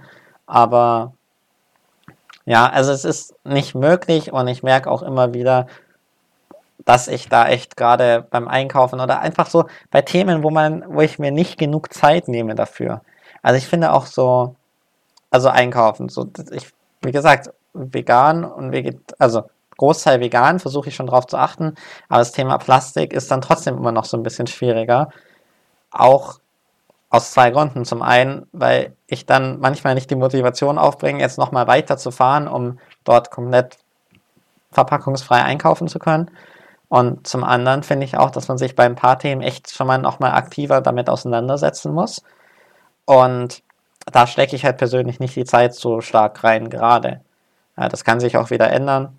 Aber das heißt, es gibt haufenweise Bereiche, wo ich jetzt sagen würde, okay, da bin ich nicht, bin ich absolut nicht perfekt, aber ich glaube, so Mobilität und Konsum sind so die, die zwei größten, wo ich was machen könnte, aber auch selber weiß, dass ich da nicht gerade genug mache und auch nicht die Motivation gerade habe, da noch, also noch mehr zu machen. Auch ich versuche natürlich viel einen Großteil Zug zu fahren. In Augsburg fahre ich immer Fahrrad, aber das funktioniert halt nicht immer so. Was mich dann noch interessieren würde, Kilian, wäre so ein bisschen auch die Frage, du hast ja, du hast ja vorher gesagt, ähm, wenn man dich mal fragt, ja, was du gemacht hast, was du, wo du dich engagiert hast, wenn wir jetzt mal irgendwie in die Zukunft denken, im Moment bist du noch im Studium, so in fünf Jahren, wo, womit möchtest du denn dann, ich sage jetzt mal in Anführungszeichen, dein Geld verdienen oder, oder wo möchtest du dich einbringen, wirklich als ja, als deine Haupttätigkeit? Also das ist ja auch so eine nette Frage bei Bewerbungsgesprächen. Ja. Yeah. Und ähm, ich habe mir schon öfter überlegt, wie ich darauf antworten würde. Und ich, mir ist jedes Mal wieder aufgefallen, wie, ich weiß nicht, wie schwierig ich diese Frage finde, weil ich weiß, dass wenn ich vor vier Jahren überlegt hätte, was ich ein Jahr später mache, dann hätte ich nicht mal gewusst, was ich ein Jahr später mache. So. Und wenn ich jetzt vor, mir überlege, vor fünf Jahren, das war 2016, da war ich in der 11. Klasse ungefähr. Wenn ich mir da überlegt hätte, an welchem Punkt ich jetzt stehe, also selbst wenn man es mir, glaube ich, gesagt hätte, ich hätte drüber gedacht. Und diese, dieses Thema, ich glaube, also ich bin ein Mensch, der sagt, okay, wenn sich eine neue Gelegenheit bietet für irgendwas, dann versuche ich es einfach mal und probiere es aus.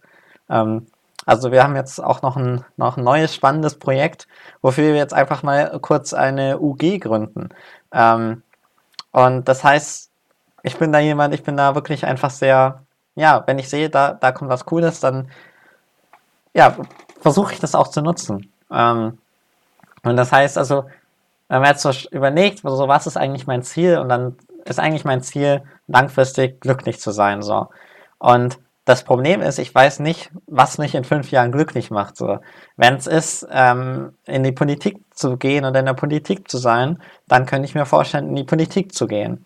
Wenn ich aber sage, okay, nee, ich will beim Mittelständler irgendwo arbeiten und nebenher noch super viel ehrenamtlich machen, dann kann es sein, dass das kommt. Ähm, ich bin aber auch nicht komplett abgeneigt, irgendwo in die, Wir also in die freie Wirtschaft zu gehen und da was zu machen. Also das ist, das ist so ganz, ganz spannend und ganz, also eine schwierige Frage, aber ich weiß auch wirklich nicht so richtig, was ich darauf antworten soll, weil quasi mein Ziel jetzt nicht irgendwelche materiellen Werte sind, also nicht irgendwie ja, das typische Thema erfolgreich sein und viel Geld verdienen oder was weiß ich, sondern mein Erfolg quasi wäre, wenn ich glücklich bin.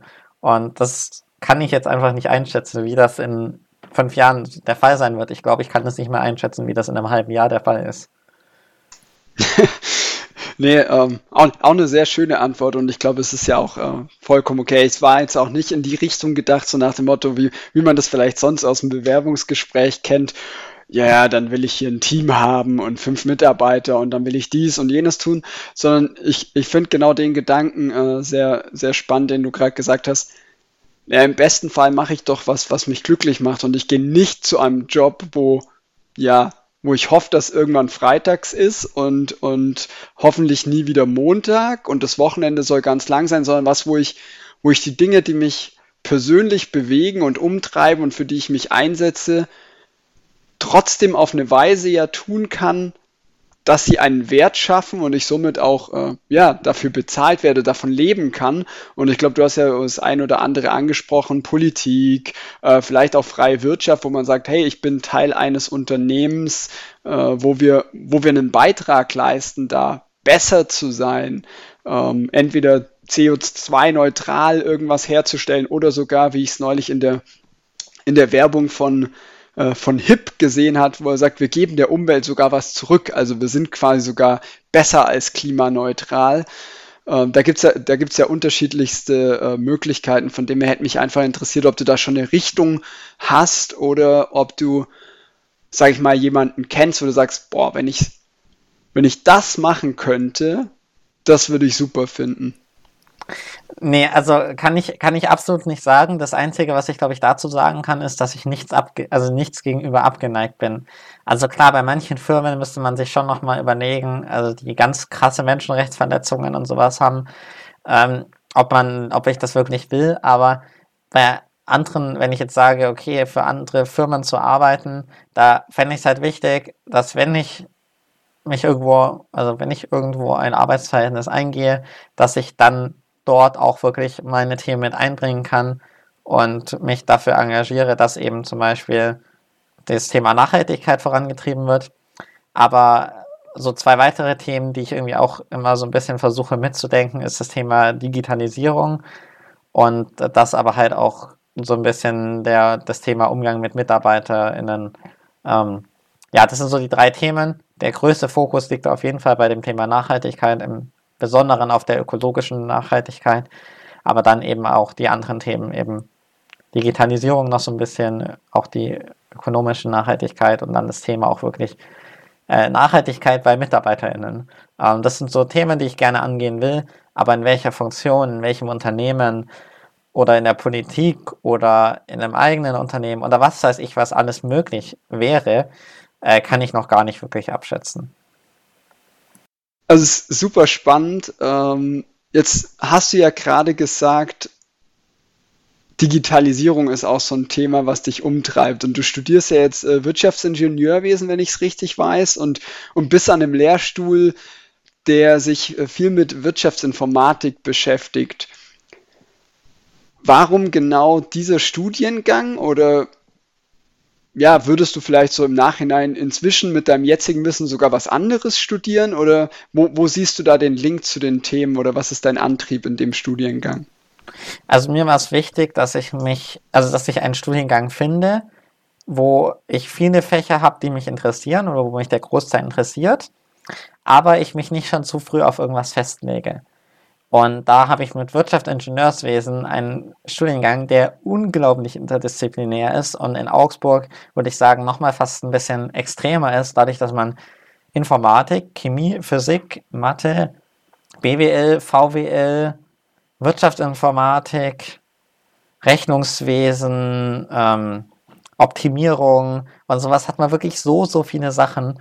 Und das heißt, ich würde, glaube ich, wenn ich mich wieder entscheiden könnte, würde ich mich wieder dafür entscheiden, weil ich dadurch so ein breites Wissen gelernt habe und ich es so spannend finde, weil man sagt, also weil ich jetzt sagen kann, okay, ich habe Wissen gesammelt in dem und dem Bereich, zum Beispiel jetzt im Bereich Chemie, das ich glaube nicht, dass ich im Bereich Chemie jemals wieder arbeiten werde. Aber dieses Denken zu lernen und dieses, dieses Konstrukt zu verstehen, das, ist, das hilft einfach super weiter und das ist super spannend.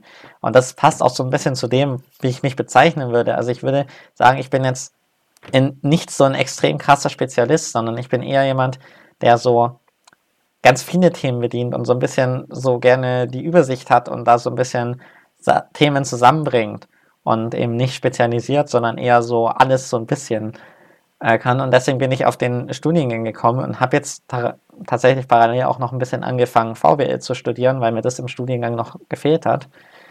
Und ja, also diese, diese breite, breite Themensammlung, die hat mich irgendwie so interessiert und deswegen habe ich das studiert.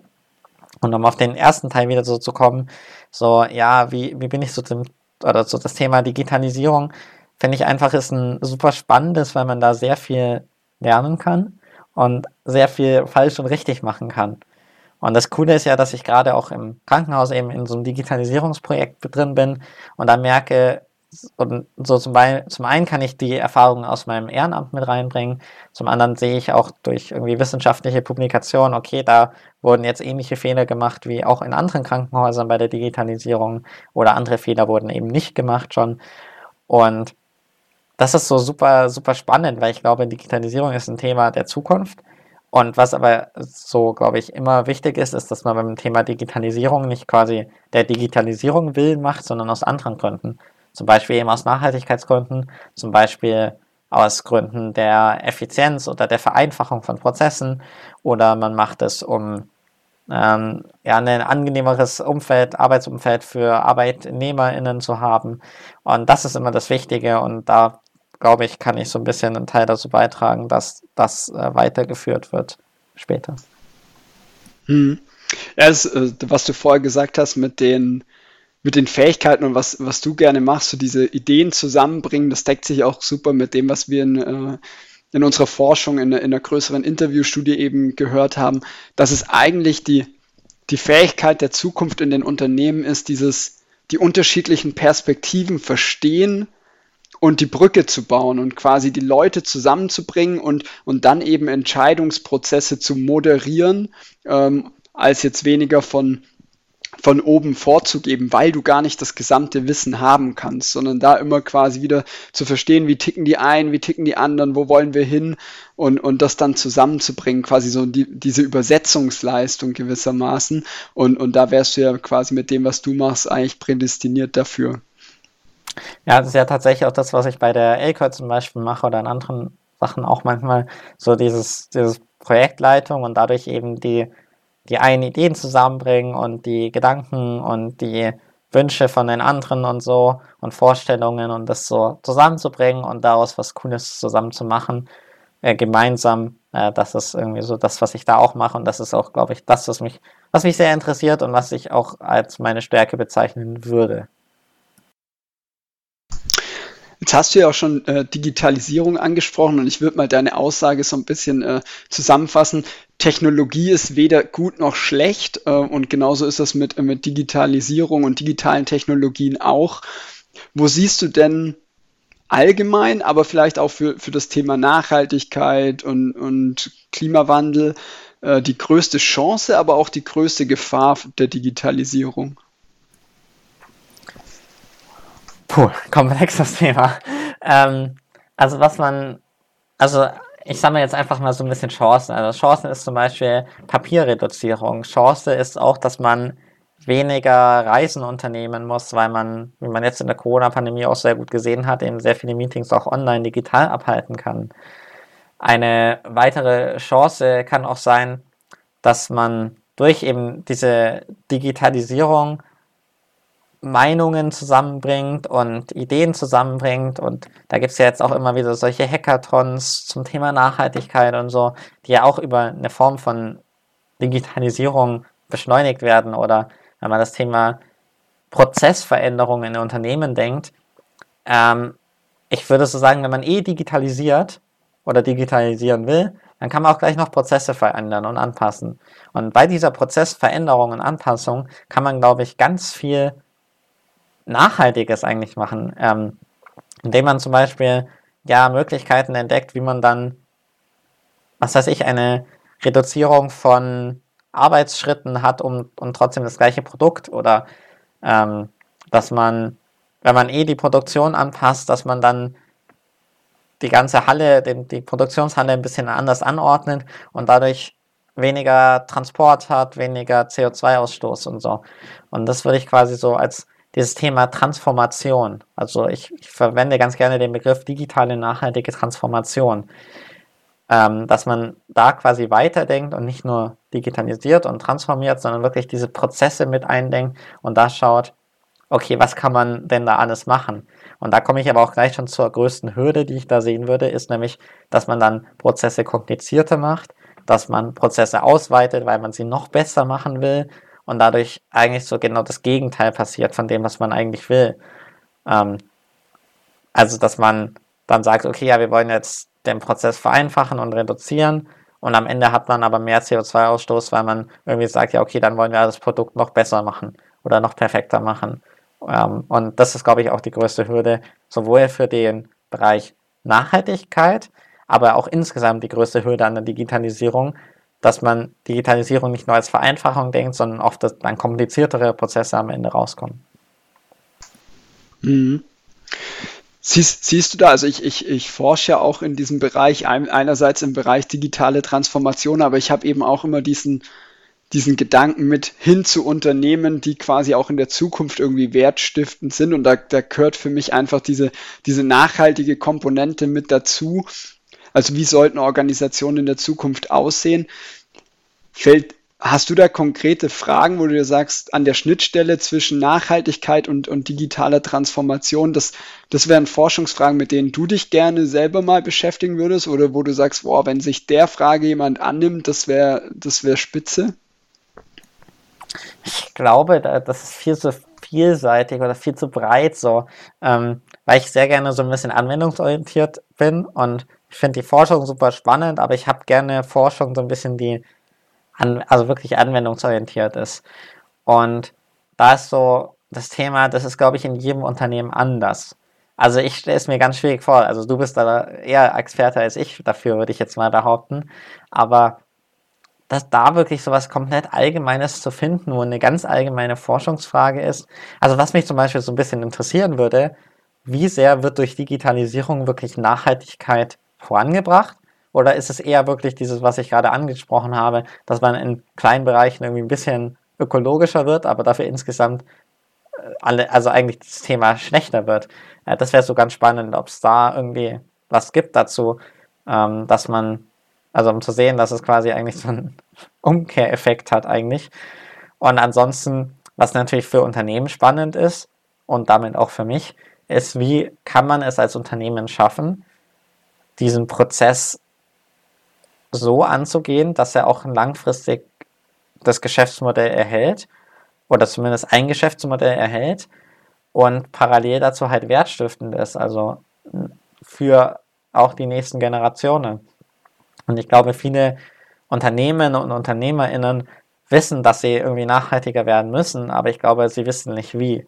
Und da ist, glaube ich, das Spannende, solche Lösungsansätze zu entwickeln. Wie kann man das machen und vor allem auch, glaube ich, konkrete Sachen zu haben für die Unternehmen, weil natürlich je länger du in der Praxis arbeitest, desto länger bist du wahrscheinlich auch von diesem Theoretischen weg und desto weniger helfen dir abstrakte Modelle, wie zum Beispiel, da muss man, also irgendwelche abstrakten Modelle für einen für ein Smart, also irgendeine smarte Produktion, wenn man dann nicht sagt, okay, da muss das und das konkret passieren.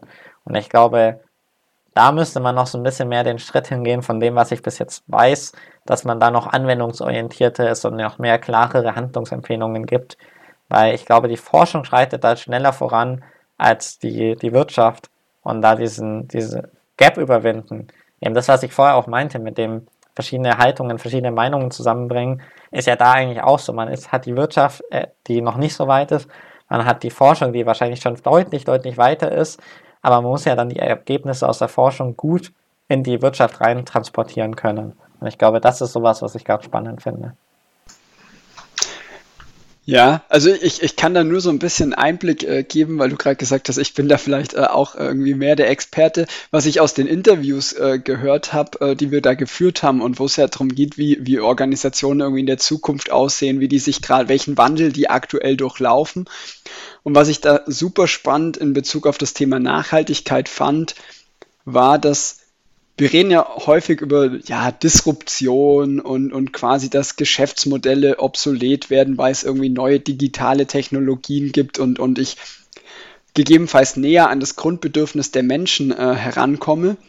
Und was ich da spannend fand, war, dass Unternehmen, die so einen klaren Zweck haben, wofür, sie es, äh, wofür es dieses Unternehmen gibt und was sie quasi erreichen möchten, dass die sich irgendwie leichter tun, ihr Geschäftsmodell im Zweifel hinter sich zu lassen. Also quasi weg von, von diesem gewinnorientierten, in Klammern kurzfristig gewinnorientierten Handeln hin zu diesem, wo müssen wir denn eigentlich als nächstes hin? Also so ein bisschen diese kontinuierliche Verbesserung und auch, auch da eben ja nicht daran zu hängen, ja, wenn wir jetzt da rein investieren, dann, dann kostet das erstmal, sondern quasi, wie können wir den größten Nutzen stiften? Und dass die Unternehmen, die diesen diesen Zweck haben, dass die da erfolgreicher sind. Und das könnte ich mir vorstellen, dass in Verbindung mit, mit der Nachhaltigkeit, wofür gibt es eine Organisation, dass das ein sehr, sehr großer Hebel ist ähm, und, und wo dann eben, wo wir jetzt nochmal tiefer reingehen müssen, zu gucken, ob Unternehmen, die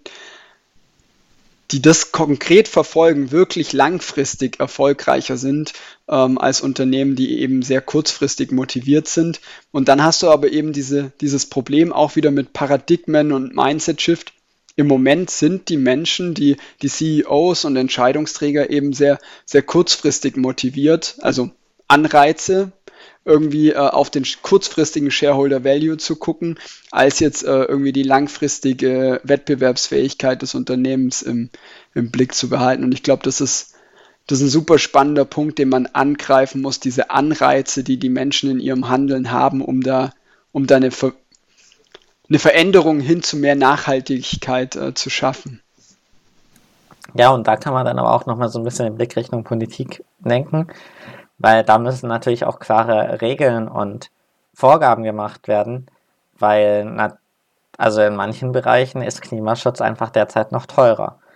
Und deswegen ist es auch erstmal verständlich, wenn Unternehmen, die halt auf ihre Aktionäre oder so ausgerichtet sind, nicht direkt super viel machen können. Ich finde, man, die Unternehmen müssten trotzdem mehr machen, weil es ja auch den Unternehmen um den langfristigen Erhalt ihres Geschäftsmodells gehen muss.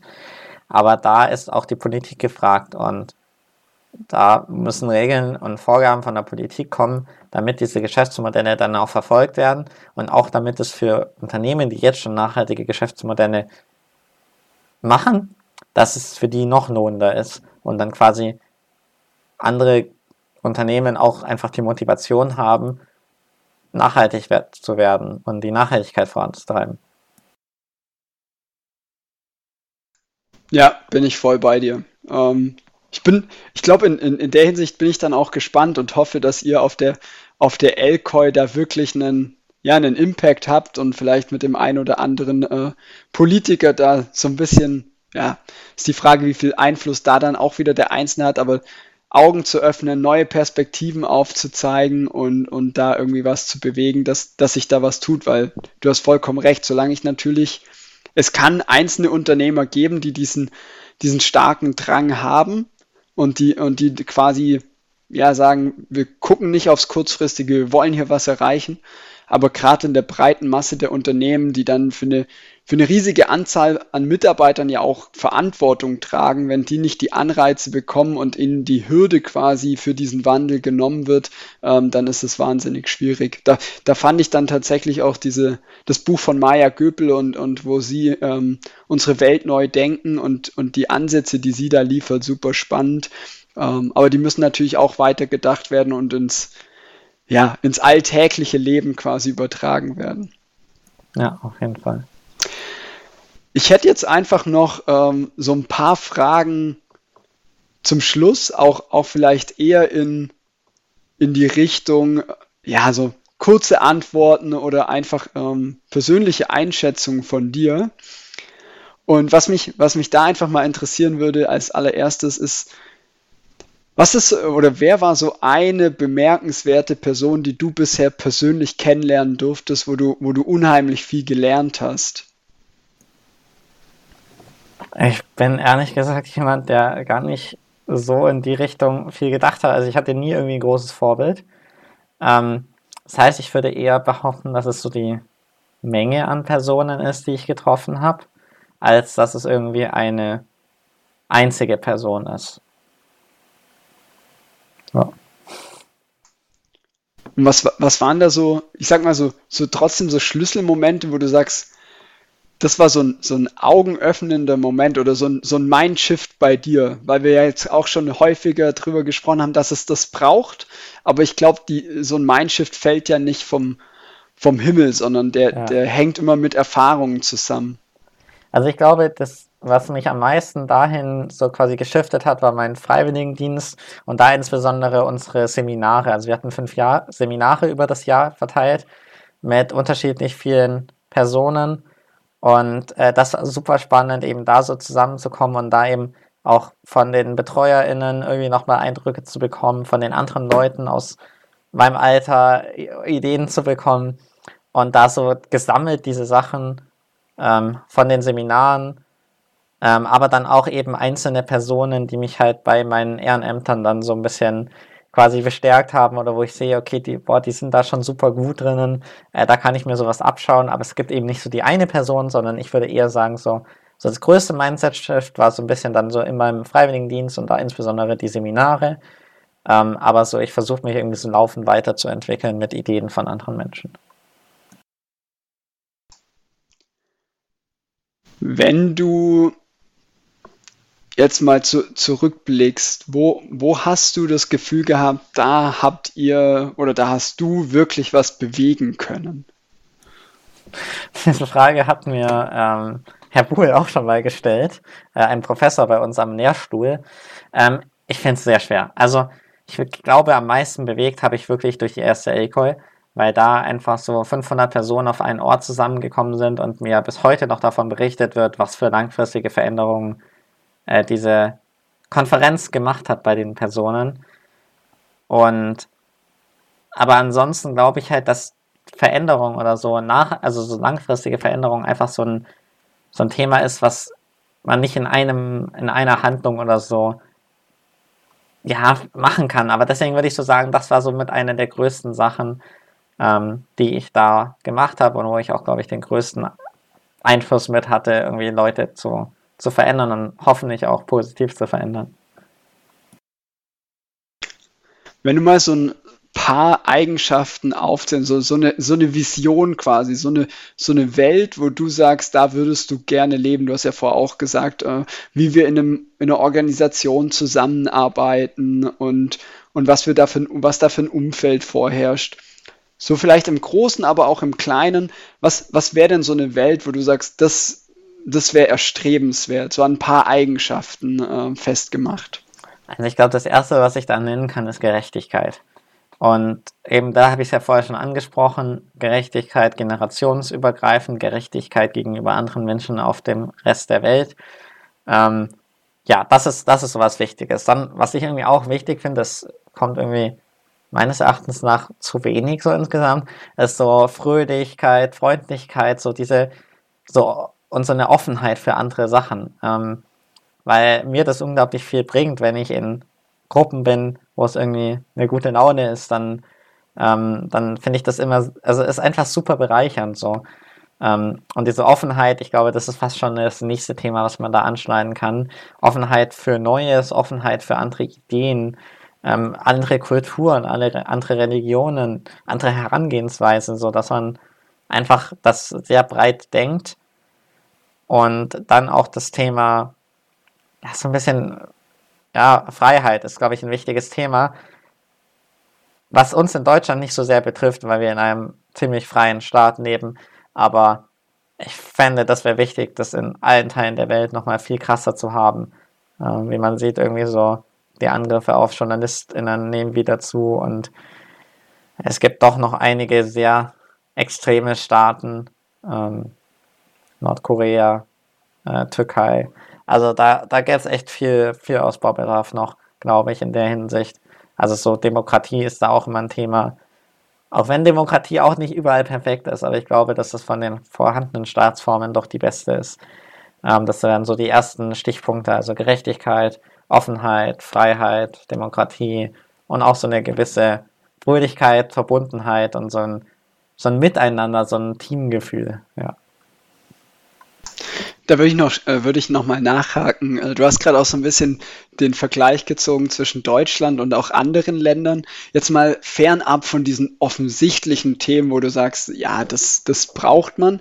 Wenn du jetzt, ich weiß nicht, wie, wie oft du schon im Ausland warst und, und auch länger in anderen Kulturen äh, verbracht hast, aber sind dir da noch auf so einer tieferen Ebene irgendwie Unterschiede aufgefallen, wo du dann aber auch sagen würdest, das schätze ich jetzt besonders zum Beispiel an unserer deutschen Kultur oder, oder da fand ich eine andere Kultur wahnsinnig schön? Also das, wo ich jetzt am krassesten Anteil Kulturen mitgenommen habe, war mal ein Aufenthalt in Mexiko für einen Austausch. Und ich glaube, das, was ich da so krass fand, war dieses Familienzugehörigkeitsgefühl. Also da waren, sind Familien unglaublich wichtig und da hat man viel mit der, mit der Familie gemacht. Vielleicht war das auch nur in dem Umfeld, wo ich halt selber war. Deswegen finde ich das ganz schwer, so als, ja, ich kenne die andere Kultur jetzt ähm, betiteln. Ähm, und ich glaube auch tatsächlich, wenn man so über deutsche Kultur redet, das ist schon super, super breit. Ähm, aber was ich so wirklich, wirklich unglaublich schätze, egal in welcher Kultur das dann oder aus welcher Kultur das dann stark kommt, ist so eine Gemeinschaft. Also so, wirklich dieses Gemeinschaftsgefühl. Das fand ich eben da in Mexiko in der Familie, also so in selbst größeren Familie unglaublich krass. Ähm, dieses Gefühl habe ich sehr gut auch in meinem Freundeskreis und das finde ich ein unglaublich bereicherndes Gefühl, weil ich so irgendwie merke, da, daraus kann man ganz viel Kraft schöpfen. Ähm, und daraus kann man so, ja, da weiß man halt, da hat man eine Gruppe, auf die man sich verlassen kann, mit denen man irgendwie was Cooles zusammen schon gemacht hat. Und wenn es dann aber mal nicht so gut läuft, dann kann man, dann hat man die auch noch. Und das ist halt eben sowohl Familie als auch Freunde und das ist mir irgendwie so mit eine der wichtigsten Sachen für mich in meinem Leben. Ja, es ist, glaube ich, ein, ein, cooler Punkt mit der, mit der Gemeinschaft. Also ich freue mich zum Beispiel gerade wahnsinnig drauf. Wir haben wir jetzt bisher noch nicht so rausgestellt, aber wir arbeiten ja am, am selben Lehrstuhl in derselben Organisation und dass wir uns jetzt gerade im Rahmen so eines Strategieprozesses auch diese Frage stellen, äh, was ist eigentlich unsere Kultur und unsere Werte und, und was ist unseren Mitarbeitern wichtig und wie können wir dann im zweiten Schritt äh, eigentlich genau dieses Umfeld nochmal stärken, wo sich wo sich die Leute wohlfühlen, wo sie irgendwie ihr Potenzial entfalten können, lernen können und wir als Organisation uns, uns bestmöglich weiterentwickeln können. Und äh, wo ich mich wahnsinnig freue, dass ich diesen diesen Prozess irgendwie federführend mitbegleiten darf und wo ich mich dann äh, gerade auf Basis unseres Gesprächs natürlich auch freue, wenn du dich da einbringst, weil ich glaube, dass du da auch äh, sehr viele gute Gedanken und Ideen mit, äh, mit dazu hast. Ja, also ist ja super spannend. Also so eine, so eine Kultur in so einem, ist ja eigentlich quasi ein Unternehmen zu, zu verändern und zu etablieren, ist, glaube ich, super spannend und super wichtig auch, eben um das Thema, was ich vorher schon mal angesprochen habe, so diese Mitarbeiterzufriedenheit äh, zu fördern und da einfach so wirklich auch als Gemeinschaft da zu sein, ja. So aus deiner, aus deinen ganzen Tätigkeiten heraus und, und den Dingen, die du auch irgendwie aktuell so vorantreibst, gibt es so eine Fähigkeit, wo du sagst, da bin ich super stolz drauf, dass ich die habe oder die, das hilft mir, dass ich die habe? Und gibt es eine andere, wo du sagst, boah, da, die, die hätte ich gern noch stärker oder da würde ich mich gerne weiterentwickeln? Also ich könnte tatsächlich ähm, eine Eigenschaft nennen. Ich weiß nicht, ob das bei beiden das Extrem ist, aber eine Eigenschaft nennen, die auf beides, also die quasi eine Antwort auf beide Fragen ist. Und zwar dieses extreme Interesse für alles Neue. Das ist einerseits super hilfreich, weil ich so, so richtig begeisterungsfähig bin und super begeistert bin, wenn ich irgendwas Neues kennenlernen darf, aber gleichzeitig auch quasi dadurch manchmal zu viel mache oder mir zu viel Gedanken mache oder das ein bisschen zu extrem wird. Und deswegen ist das so eine Sache, die, glaube ich, sowohl positiv als auch negativ ist. Ähm, was ich noch so positiv sagen würde, wäre so das Thema Übersicht und so, so quasi das große Ganze sehen. Das kann ich, glaube ich, auch ganz gut und so da Meinungen zusammenbringen. Aber ähm, um da auch gleich wieder so ein bisschen das kleine Negative zu sehen, ich glaube, in Diskussionen äh, könnte ich noch manchmal so meine, meine Ideen, meine Gedanken ein bisschen hinten anstellen und noch ein bisschen besser zuhören, was ich vorher beim, beim Thema Mindset Shift auch gesagt habe, ähm, dass das auch wichtig ist und dass ich da, glaube ich, auch noch einiges zu lernen kann. Da würde ich noch anschließen, du hast jetzt an der, an der Elcor ja auch unterschiedliche Rollen. Also du bist irgendwie Organisator, dann bist du Moderator, vielleicht bist du auch in, manchmal bist du in der Diskussionsrunde oder an anderer Stelle irgendwie Input, Impulsgeber. Gibt es so eine Rolle, die du, die du eigentlich am liebsten hast? Nee. Ähm, und das passt auch wieder so ganz zu mir. Ich, ich mache super viele Sachen sehr gerne. Also so dieses Koordinator, so ein bisschen, das macht mir schon viel Spaß. Aber ich freue mich auch unglaublich, wenn ich irgendwas moderieren darf. Ich freue mich unglaublich, mit anderen Leuten zu diskutieren. Ähm, ich würde sagen, so, wenn ich, wenn ich nur eine Aufgabe machen dürfte, dann wäre es wahrscheinlich entweder so moderieren oder dann schon die Projektleitung oder so Koordinationsaufgaben. Aber mir ist wirklich wichtig oder mir gefällt wirklich so, dass ich diese Bandbreite an Aufgaben habe und äh, dass ich eben nicht so mich spezialisiere nur auf eine Sache, sondern dass ich so ein bisschen so ein bisschen alles mitnehme und alles machen kann. Was verbindest du mit dem Wort Verantwortung? Sehr viel tatsächlich. Und ich finde vor allem, Verantwortung ist was, was irgendwie nicht so viele Menschen wirklich gerne übernehmen. Weil Verantwortung heißt halt auch einfach, schuld zu sein, wenn etwas nicht gut läuft. Und gleich, gleichzeitig natürlich auch Schuld daran zu haben, wenn etwas sehr gut läuft. Aber dieses, ich glaube, Verantwortung ist was, das unglaublich wenig Menschen wirklich sehr aktiv übernehmen wollen und, äh, und können, weil es so ein ganz, ganz schwieriges Thema ist, eben so, weil man sagt, man muss sich halt klar zu Sachen bekennen und man muss klar sagen, okay, ja, dafür übernehme ich jetzt die Verantwortung, dass das funktioniert. Und wenn es nicht funktioniert, diese, dieses Thema Angst vor den Konsequenzen ist, glaube ich, da ganz groß. Und dazu sagen, okay, ich, ich übernehme jetzt diese Verantwortung und sage jetzt, okay, ich mache das und ich stehe da auch voll dahinter. Und wenn es nicht klappt, dann stelle ich mich auch davor und sage, okay, ja, ich war das, ich habe da was quasi verbockt. Ähm, dann ist das ein Thema, was, glaube ich, nur ganz wenige Menschen wirklich machen wollen und machen können. Und ähm, ja, aber gleichzeitig finde ich Verantwortung was ganz, ganz Wichtiges. Also ich finde es super wichtig, wenn man Verantwortung übernimmt für Gruppen, äh, für Teams, weil man ansonsten also irgendjemand muss Verantwortung übernehmen und es ist wichtig, dass es nicht alle tun. Aber wenn es niemand tut, dann ähm, ist das, glaube ich, überhaupt nicht hilfreich, sondern schadet eher.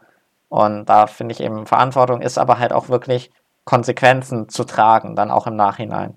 Und das ist, glaube ich, das sowohl im Positiven als auch im Negativen, was Verantwortung ausmacht und weshalb auch viele Leute keine Lust auf Verantwortung haben. Hm.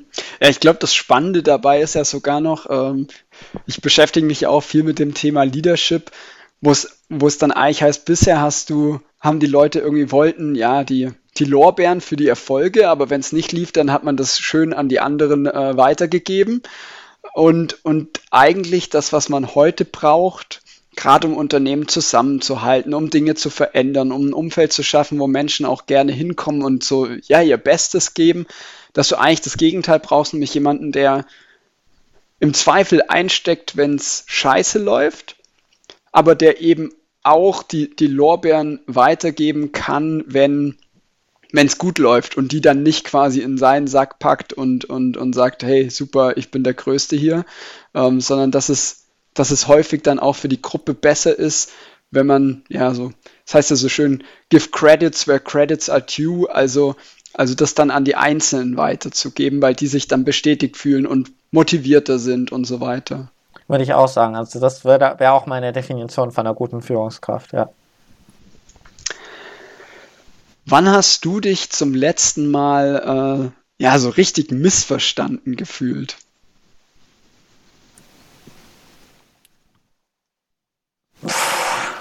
Schwierig. Ähm, also so richtig extrem missverstanden gefühlt. Boah, also es war am Sonntag gab es eine kleine Situation, wo wir äh, diskutiert haben und wir irgendwie auf eine falsche, in eine falsche Richtung gekommen sind. Aber ich glaube, das richtige, das, das richtig große war mal so im Dezember in einer Organisation, ähm, wo wir, glaube ich, die, das Thema auch mittlerweile gefixt haben. Aber da hatten wir eine Zeit lang, wo wir so ein bisschen zwei Gruppen waren ähm, und uns so gegenseitig ein bisschen missverstanden haben. Ähm, ja, das war, glaube ich, so das, das größere Thema, was so in den letzten, letzten Jahren eigentlich vorkam. Oder was mir jetzt als erstes so einfällt. Ähm, aber will ich jetzt auch gar nicht so genau drauf eingehen, weil es dann eher so was Gruppeninternes war. Okay, also wa warum ich frage, ist ja so ein bisschen, wir hatten ja vorher dieses Thema, ja, die einen schauen halt durch die Brille auf ein Thema und die anderen durch eine andere und vielleicht wollen wir am, am Ende sogar das gleiche, aber dadurch, wenn, wenn wir es nicht schaffen, diese Brücke zu schlagen oder diese, diese vermeintliche, ja, diesen vermeintlichen Unterschied zu, zu überkommen, dann redet man häufig aneinander vorbei und dann hat man genau den Konflikt, den man nicht haben möchte, wenn man, ja, wenn man in eine gemeinsame Richtung gehen möchte. Ja, also das hatten wir da auf jeden Fall auch so. Wir hatten halt zwei Fronten quasi so ein bisschen. Jetzt ist es wahrscheinlich ein bisschen hart ausgedrückt, aber zwei, also zwei andere Ansätze. Und wir haben aber nicht geschafft, diese Ansätze zusammenzubringen, lange Zeit. Und dann irgendwann haben wir doch so einen Mittelweg gefunden. Ähm, aber es hat ein bisschen länger gedauert, aber ich glaube, das ist auch was, wo, wo man sehr viel mitnimmt aus so einem Prozess. Und dann irgendwie, glaube ich, sagen muss, okay, was nehme ich jetzt daraus mit, was lerne ich daraus? Und ich glaube, da geht es darum, wenn man so das Gefühl hat, dass da gleich die gleiche Richtung geht, dass man da einfach mal sagt, okay, wir reden jetzt mal kurz nicht drüber und dann in einem offenen Gespräch so ein bisschen, was sind unsere Wünsche und nicht, was sind unsere Herangehensweisen. Und wenn man über diese Wünsche kommt, dann hat, kommt man, glaube ich, sehr schnell auf das Thema, dass man sich das Gleiche wünscht. Und wenn man das frühzeitig anfängt, dann ist es, glaube ich, auch kann man solche Missverständnisse langfristig immer wieder verhindern. Hm. Also quasi auch mal ja, auseinandergehen und sagen, gut, jetzt, jetzt kommen wir mal wieder runter und dann wählen wir einen neuen Ansatz, nämlich zu schauen, was, was wollen wir denn eigentlich? Mal wieder irgendwie nicht, nicht gegeneinander argumentieren, was jetzt besser ist, sondern erstmal den, den vielleicht gemeinsamen Nenner irgendwie finden. Ja, das ist ja quasi wie in der Mathematik, den kleinsten gemeinsamen Nenner finden und äh, dann, oder größten gemeinsamen Nenner finden und dann quasi darauf aufbauen, und davon dort aus weitergehen. Und das, ich glaube, oft ist es so, dass die Methoden, die man dann wählen will, halt unterschiedlich sind, aber die Ideen oder Wünsche, die dahinter stehen, die gleichen oder zumindest sehr ähnlich. Und da muss man halt schauen, okay, erstmal diese gemeinsame Basis zu finden. Wir haben alle den gleichen Wunsch. Und dann geht es nur darum, quasi, welche Herangehensweise wählen wir. Und dann ist man ganz anders drinnen, als wenn man von Anfang an über die Herangehensweisen diskutiert und dann irgendwie das Gefühl hat, dass die Herangehensweisen komplett unterschiedlich sind, obwohl eigentlich das Gleiche dahinter steckt. Ja, finde find ich sehr schön. Also den, also so mit dem Kle äh, mit dem gemeinsamen Nenner, so hatte ich das noch gar nicht gesehen, aber su super cooler Ansatz auch. Nächste Frage, wo, also was glaubst du? Wir reden ja viel über Wandel und Dinge, die sich ändern müssen und auch sonst ändern. Gibt es so Themen, wo du sagst, das, das wird immer gleich bleiben, auch in 10, 50 Jahren? Das ist so, das kann sich gar nicht ändern. Nee. Recht leichte Antwort, nein. Ich glaube, alles verändert sich. Und alles verändert sich mit den Menschen und mit den Themen, die gerade so in der Gesellschaft wichtig sind. Und ich glaube, wenn man jetzt konservative Gedanken anschaut, dann sind die auch anders als vor 50 Jahren. Und wahrscheinlich sogar anders als vor 10 und vor 5 Jahren. Und deswegen glaube ich, wir sind in einem stetigen Wandel, sowohl was uns persönlich angeht, als auch was die Gesellschaft angeht. Deswegen finde ich die Frage relativ leicht mit einem klaren Nein zu beantworten. Alles klar. Gibt es was, was du dir trotzdem irgendwie, sage ich mal, bewahren möchtest, weil du sagst, das ist so, ja, die Basis für für mein Glück oder für, ja, für vielleicht auch für das Zusammenleben mit anderen? Ja, also das ist dieses Gemeinschaftsgefühl und Freundschaft. So, das ist, glaube ich, das, was mir da ganz besonders wichtig ist. Und dann auf dieser Basis kann man sehr viel, glaube ich, machen. Also ich finde, man kann das recht recht plastisch darstellen mit dem Thema ähm, Part auf Partys gehen. Manche sagen ja irgendwie, man braucht besonders viel Alkohol oder was weiß ich, um eine coole Party zu haben oder beste Musik. Und ich würde da die Meinung vertreten, nee, mir ist, also es ist wichtig, dass die richtigen Leute dabei sind und also gute Freunde oder so. Und dann ist, sind die Rahmenbedingungen komplett egal so. Und das würde ich auch sagen, das ist es nicht nur bei dem Thema Party oder so, sondern das ist eigentlich überall so. Und deswegen ist mir dieses Thema Gemeinschaft und Freundschaft äh, super wichtig und ist, glaube ich, bei mir auf jeden Fall persönlich die Basis ähm, für alles Weitere und das will ich nicht verlieren. Gibt es ein Buch, was du mir oder auch jetzt vielleicht den anderen Zuhörern empfehlen würdest, wo du sagst, das sollte man gelesen haben, gerade um vielleicht, also allgemein, aber auch vielleicht um, um die ganzen Themen Richtung Nachhaltigkeit oder Klimawandel nochmal besser zu verstehen? Ähm, also, ich habe ein Buch, was nicht ganz so sehr in Richtung Klimawandel geht, aber ich müsste es einmal kurz holen, weil ich weiß den ganz genauen Titel nicht. Deswegen einmal ja, 30 gerne. Sekunden Pause und dann habe ich es auch gleich da.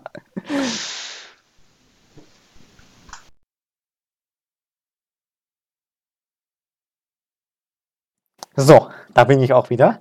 Ähm, das ist von Bodo Jansen, heißt die Stille Revolution. Untertitel ist Führen mit Sinn und Menschlichkeit. Das ist ein, also der Bodo Jansen ist eine Person, der hat ein, oder hat so eine Kette, also Hotel-Restaurantkette, Upsalzboom heißen die.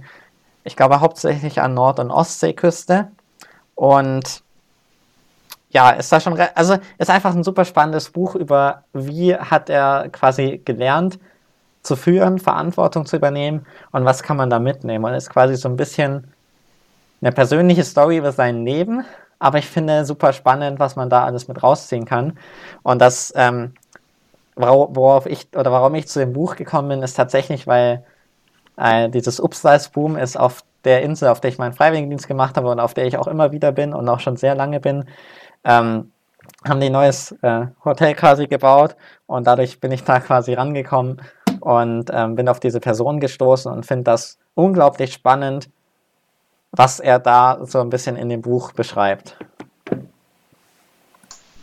Klingt auf jeden Fall spannend. Also, und, und geht es dann auch in diese, in diese Richtung äh, quasi, ja, wie führen mit Sinn und Verstand, also sowohl Richtung, Richtung der Menschen, als auch dann natürlich, was man, was man als Organisation an sich für Entscheidungen trifft, oder? Ja, ja. Also kann ich da in der Hinsicht, vielleicht ist es auch spannend, wenn du jetzt ansprichst äh, für unseren Lehrstuhl, Ähm, das ist vielleicht auch ein spannendes Buch. Ja, der spielt ja natürlich Nachhaltigkeit nochmal stärker in den Fokus zu stellen und zu gucken, was man da tun kann. Ähm, auf jeden Fall auch eine Rolle. Also vielleicht schaffe ich es, äh, das noch zu lesen und die Gedanken dann auch in den Prozess mit einfließen zu lassen. Ja. Gibt es ein Unternehmen, äh, wo du sagst, von dem kann es eigentlich nicht genug geben, weil ja, das, was die machen, ist einfach klasse und das, das bringt uns irgendwie weiter und also ich meine, es gibt ja Produkte, wo man sagt, da gibt es irgendwann Grenzen, also das ist eigentlich gut, was die tun, aber da gibt es irgendwann Grenzen, dann wird es auch, dann kippt es irgendwie. Gibt es da Unternehmen, wo du sagst, nee, davon kann es eigentlich nicht genug geben? Nee, ich glaube nicht, dass es, also ich glaube, dass man überall so ein gesundes Mittelmaß braucht. Ähm, und das Problem ist, dass ich, wenn ich jetzt hier ein Unternehmen herausstellen müsste, ähm, müsste ich mich davor irgendwie ausführlicher damit auseinandergesetzt haben und ich beschäftige mich gerade nicht wirklich viel mit einzelnen Unternehmen, so wirklich. Deswegen kann ich da jetzt nicht so wirklich äh, eine, eine gute Antwort drauf geben. Aber ich finde es halt auf jeden Fall gut, wenn man sieht, dass Unternehmen wirklich sich um die Themen kümmern und es nicht nur quasi dieses Thema Greenwashing ist, also man behauptet es, sondern wenn es wirklich auch ein aktiver Teil ist, wenn sich da auch das Geschäftsmodell verändert hat oder ein neues Geschäftsmodell entstanden ist. Wenn es da wirklich klar rauskommt, dann finde ich, das ist das Wichtigste. Und da gibt es wahrscheinlich viele Unternehmen, die da wirklich schon gute Arbeit leisten und damit gutem Beispiel vorangehen. Ich möchte, ich möchte dich jetzt nicht auf eins festnageln, aber gibt es ein Unternehmen, wo du sagst, so aus der Hüfte geschossen, da fandest du den Wandel, den die durchgemacht haben, cool? Also, dass die, die haben es irgendwann, gab es den Zeitpunkt X, da hattest du das Gefühl, da haben die es verstanden, da haben die irgendwie, ja, sag ich mal, andere Entscheidungen getroffen und die sind inzwischen jetzt irgendwie so ein, so ein Vorreiter in einem bestimmten Bereich? Kann ich leider nichts zu sagen, nee. Okay. Also, fällt mir, fällt mir zu schwer und da weiß ich, da kenne ich mich gerade nicht gut genug aus. So. Alles klar. Dann würde mich jetzt zum, zum Abschluss ähm, einfach noch interessieren, gibt es eine Person, mit der du gerne mal sprechen würdest oder wo du sagst, hey, wenn ich jetzt ein Interview führen würde, mit der würde ich gern sprechen, wo ja, die vielleicht für mich spannend sein könnte als nächstes? Tatsächlich, also erstmal jetzt so, wen ich super spannend fände, wäre mal mit Angela Merkel zu reden, weil sie ja auch so ein bisschen am Anfang so als Klimakanzlerin verschrien war, jetzt aber eigentlich nicht so viel fürs Klima getan hat und aber trotzdem, ich glaube, beeindruckend gut Deutschland quasi koordiniert und geführt hat. Also das finde ich super spannend, gerade weil es ja auch, also Frauen immer noch nicht gleichberechtigt sind und ähm, da einfach so ein bisschen, was weiß ich, wie, wie, wie sie das so wahrgenommen hat und wie sich ihre Meinung da verändert hat, das, das fände ich so super spannend. Ähm, und ansonsten jetzt so für dich noch als weitere Gesprächsperson, ich glaube, da, da kann ich dir im Nachhinein noch mal ein paar Leute nennen, aber so den Bereich, wenn du ein Thema Klima bist, noch mal so ein bisschen in Richtung auch Gendergerechtigkeit und da in die Richtung reinzugehen und auch globale Gerechtigkeit, also Personen, die ähm, international viel Kontakt haben, ähm, dass man mit solchen Personen auch redet. Das ist, glaube ich, nochmal spannend, weil es eine Perspektive oder zwei Perspektiven sind, die bis jetzt noch ein bisschen unterrepräsentiert sind in der Klimabewegung oder im Klimabereich. Aber hast, hast du da jemanden speziellen oder? Ähm, ja, also, ja, tatsächlich eine Freundin von mir äh, ist, da, ist da relativ aktiv, ist auch bei einem Verein, wo ich mit dabei war, hat auch 2019 mit die Elkoi gemacht oder mitorganisiert. Ähm, ja, die, die hat da oder ist im Bereich, ja, ist in dem Bereich so Gender und so ein bisschen aktiver als ich und kennt sich da sehr viel besser aus. Und ähm, kann da, glaube ich, nochmal in, in die Richtung auch sehr spannende Eindrücke berichten, aber ist auch, also ja, nicht, nur aus dem Bereich, aber ist, glaube ich, so ein Bereich, in dem sie sehr versiert ist ähm, und trotzdem auch sehr stark im Bereich Klima interessiert und engagiert, war auch sehr lange bei Fridays for Future aktiv. Ähm, ja. Hanna Springer heißt sie. Okay. Ja, also klingt, klingt super spannend, weil ich auch ähm, vor kurzem erst das, das Buch Sein und Sprache äh, gelesen habe von, äh, von Kyprai, ich hoffe, ich spreche es jetzt richtig aus, Kypra Gümüşsay. Ähm, fand ich super spannend, weil es einem nochmal so ein bisschen aufgezeigt hat, wo man, wo man selber mit seinen Worten eben doch irgendwie Realitäten schafft, die man, die man so einfach davor nicht wahrgenommen hat. Und ähm, ja, ich habe immer gesagt, das Wichtige ist doch das, das Mindset und, und ob ich ob ich jetzt quasi, es, ist, es kommt doch weniger darauf an, was ich sage, solange ich irgendwie die richtige Einstellung habe. Also wenn jetzt jemand äh, super korrekt gendert und alles Mögliche, aber er diskriminiert am Schluss doch Leute, dann bringt uns das doch gar nichts, als wenn ich jetzt äh, von mir behaupten würde, dass ich, ja, dass ich da irgendwie Gerechtigkeit schaffe, ist jetzt, glaube ich, das falsche Wort, aber dass ich das versuche, dass ich, dass ich keinen Unterschied mache. Aber dieses Buch hat, hat mir nochmal so richtig schön gezeigt, dass, dass wenn man sich darüber Gedanken macht, dass einem erstmal wieder seine Blindspots so ein bisschen auffallen und die Dinge, die man, die man einfach implizit irgendwie mitdenkt und, und oder eben auch nicht und dass es, äh, dass, dass das eben alles bei der Sprache anfängt. Und das fand ich super ja. spannend. Von dem her äh, bin, ich, bin ich sehr gespannt und, und würde mich gegebenenfalls mal bei deiner, äh, bei deiner Bekannten oder Freundin melden. Ja. Sehr gut. Gut, dann ja, bleibt mir eigentlich nur noch vielen Dank zu sagen. Es war super spannend. Ich hoffe, dir hat es auch äh, Spaß gemacht. Und ja, vielleicht so. nach der, nach der Elkoi äh, ergibt sich irgendwann nochmal die Möglichkeit, äh, da reinzusteigen und, und zu gucken, was habt ihr jetzt gemacht, wie lief's und, und ja, wo geht's hin, was sind eure nächsten Pläne? Ja, und ich kann vielleicht auch schon mal da dann noch ein neues Projekt anteasern, wo wir gerade arbeiten, äh, was ein bisschen internationaler wird. Ähm, ja, und auch so Thema Nachhaltigkeit bzw. nachhaltige Mobilität dann ansprechen wird, was auch nochmal sehr spannend sein könnte. Sehr cool. Also ich würde mich freuen, wenn es klappt. Wir bleiben ja eh in Kontakt und dann wünsche ich dir jetzt einfach noch einen schönen Tag. Genieß Danke ihn. Danke und fürs Vorbereiten und Einladen. Bis bald, viel Erfolg bei der Elkoi, viele spannende Gespräche und ja, bis bald. Dankeschön, schönen Tag noch. Ciao. Ciao.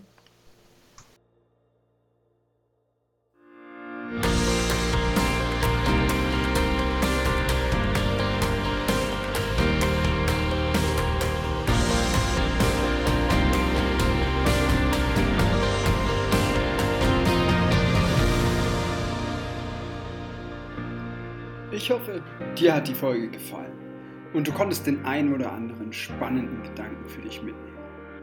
Was mir besonders gut gefallen hat, war Kilians Ansatz, Konsens zu finden.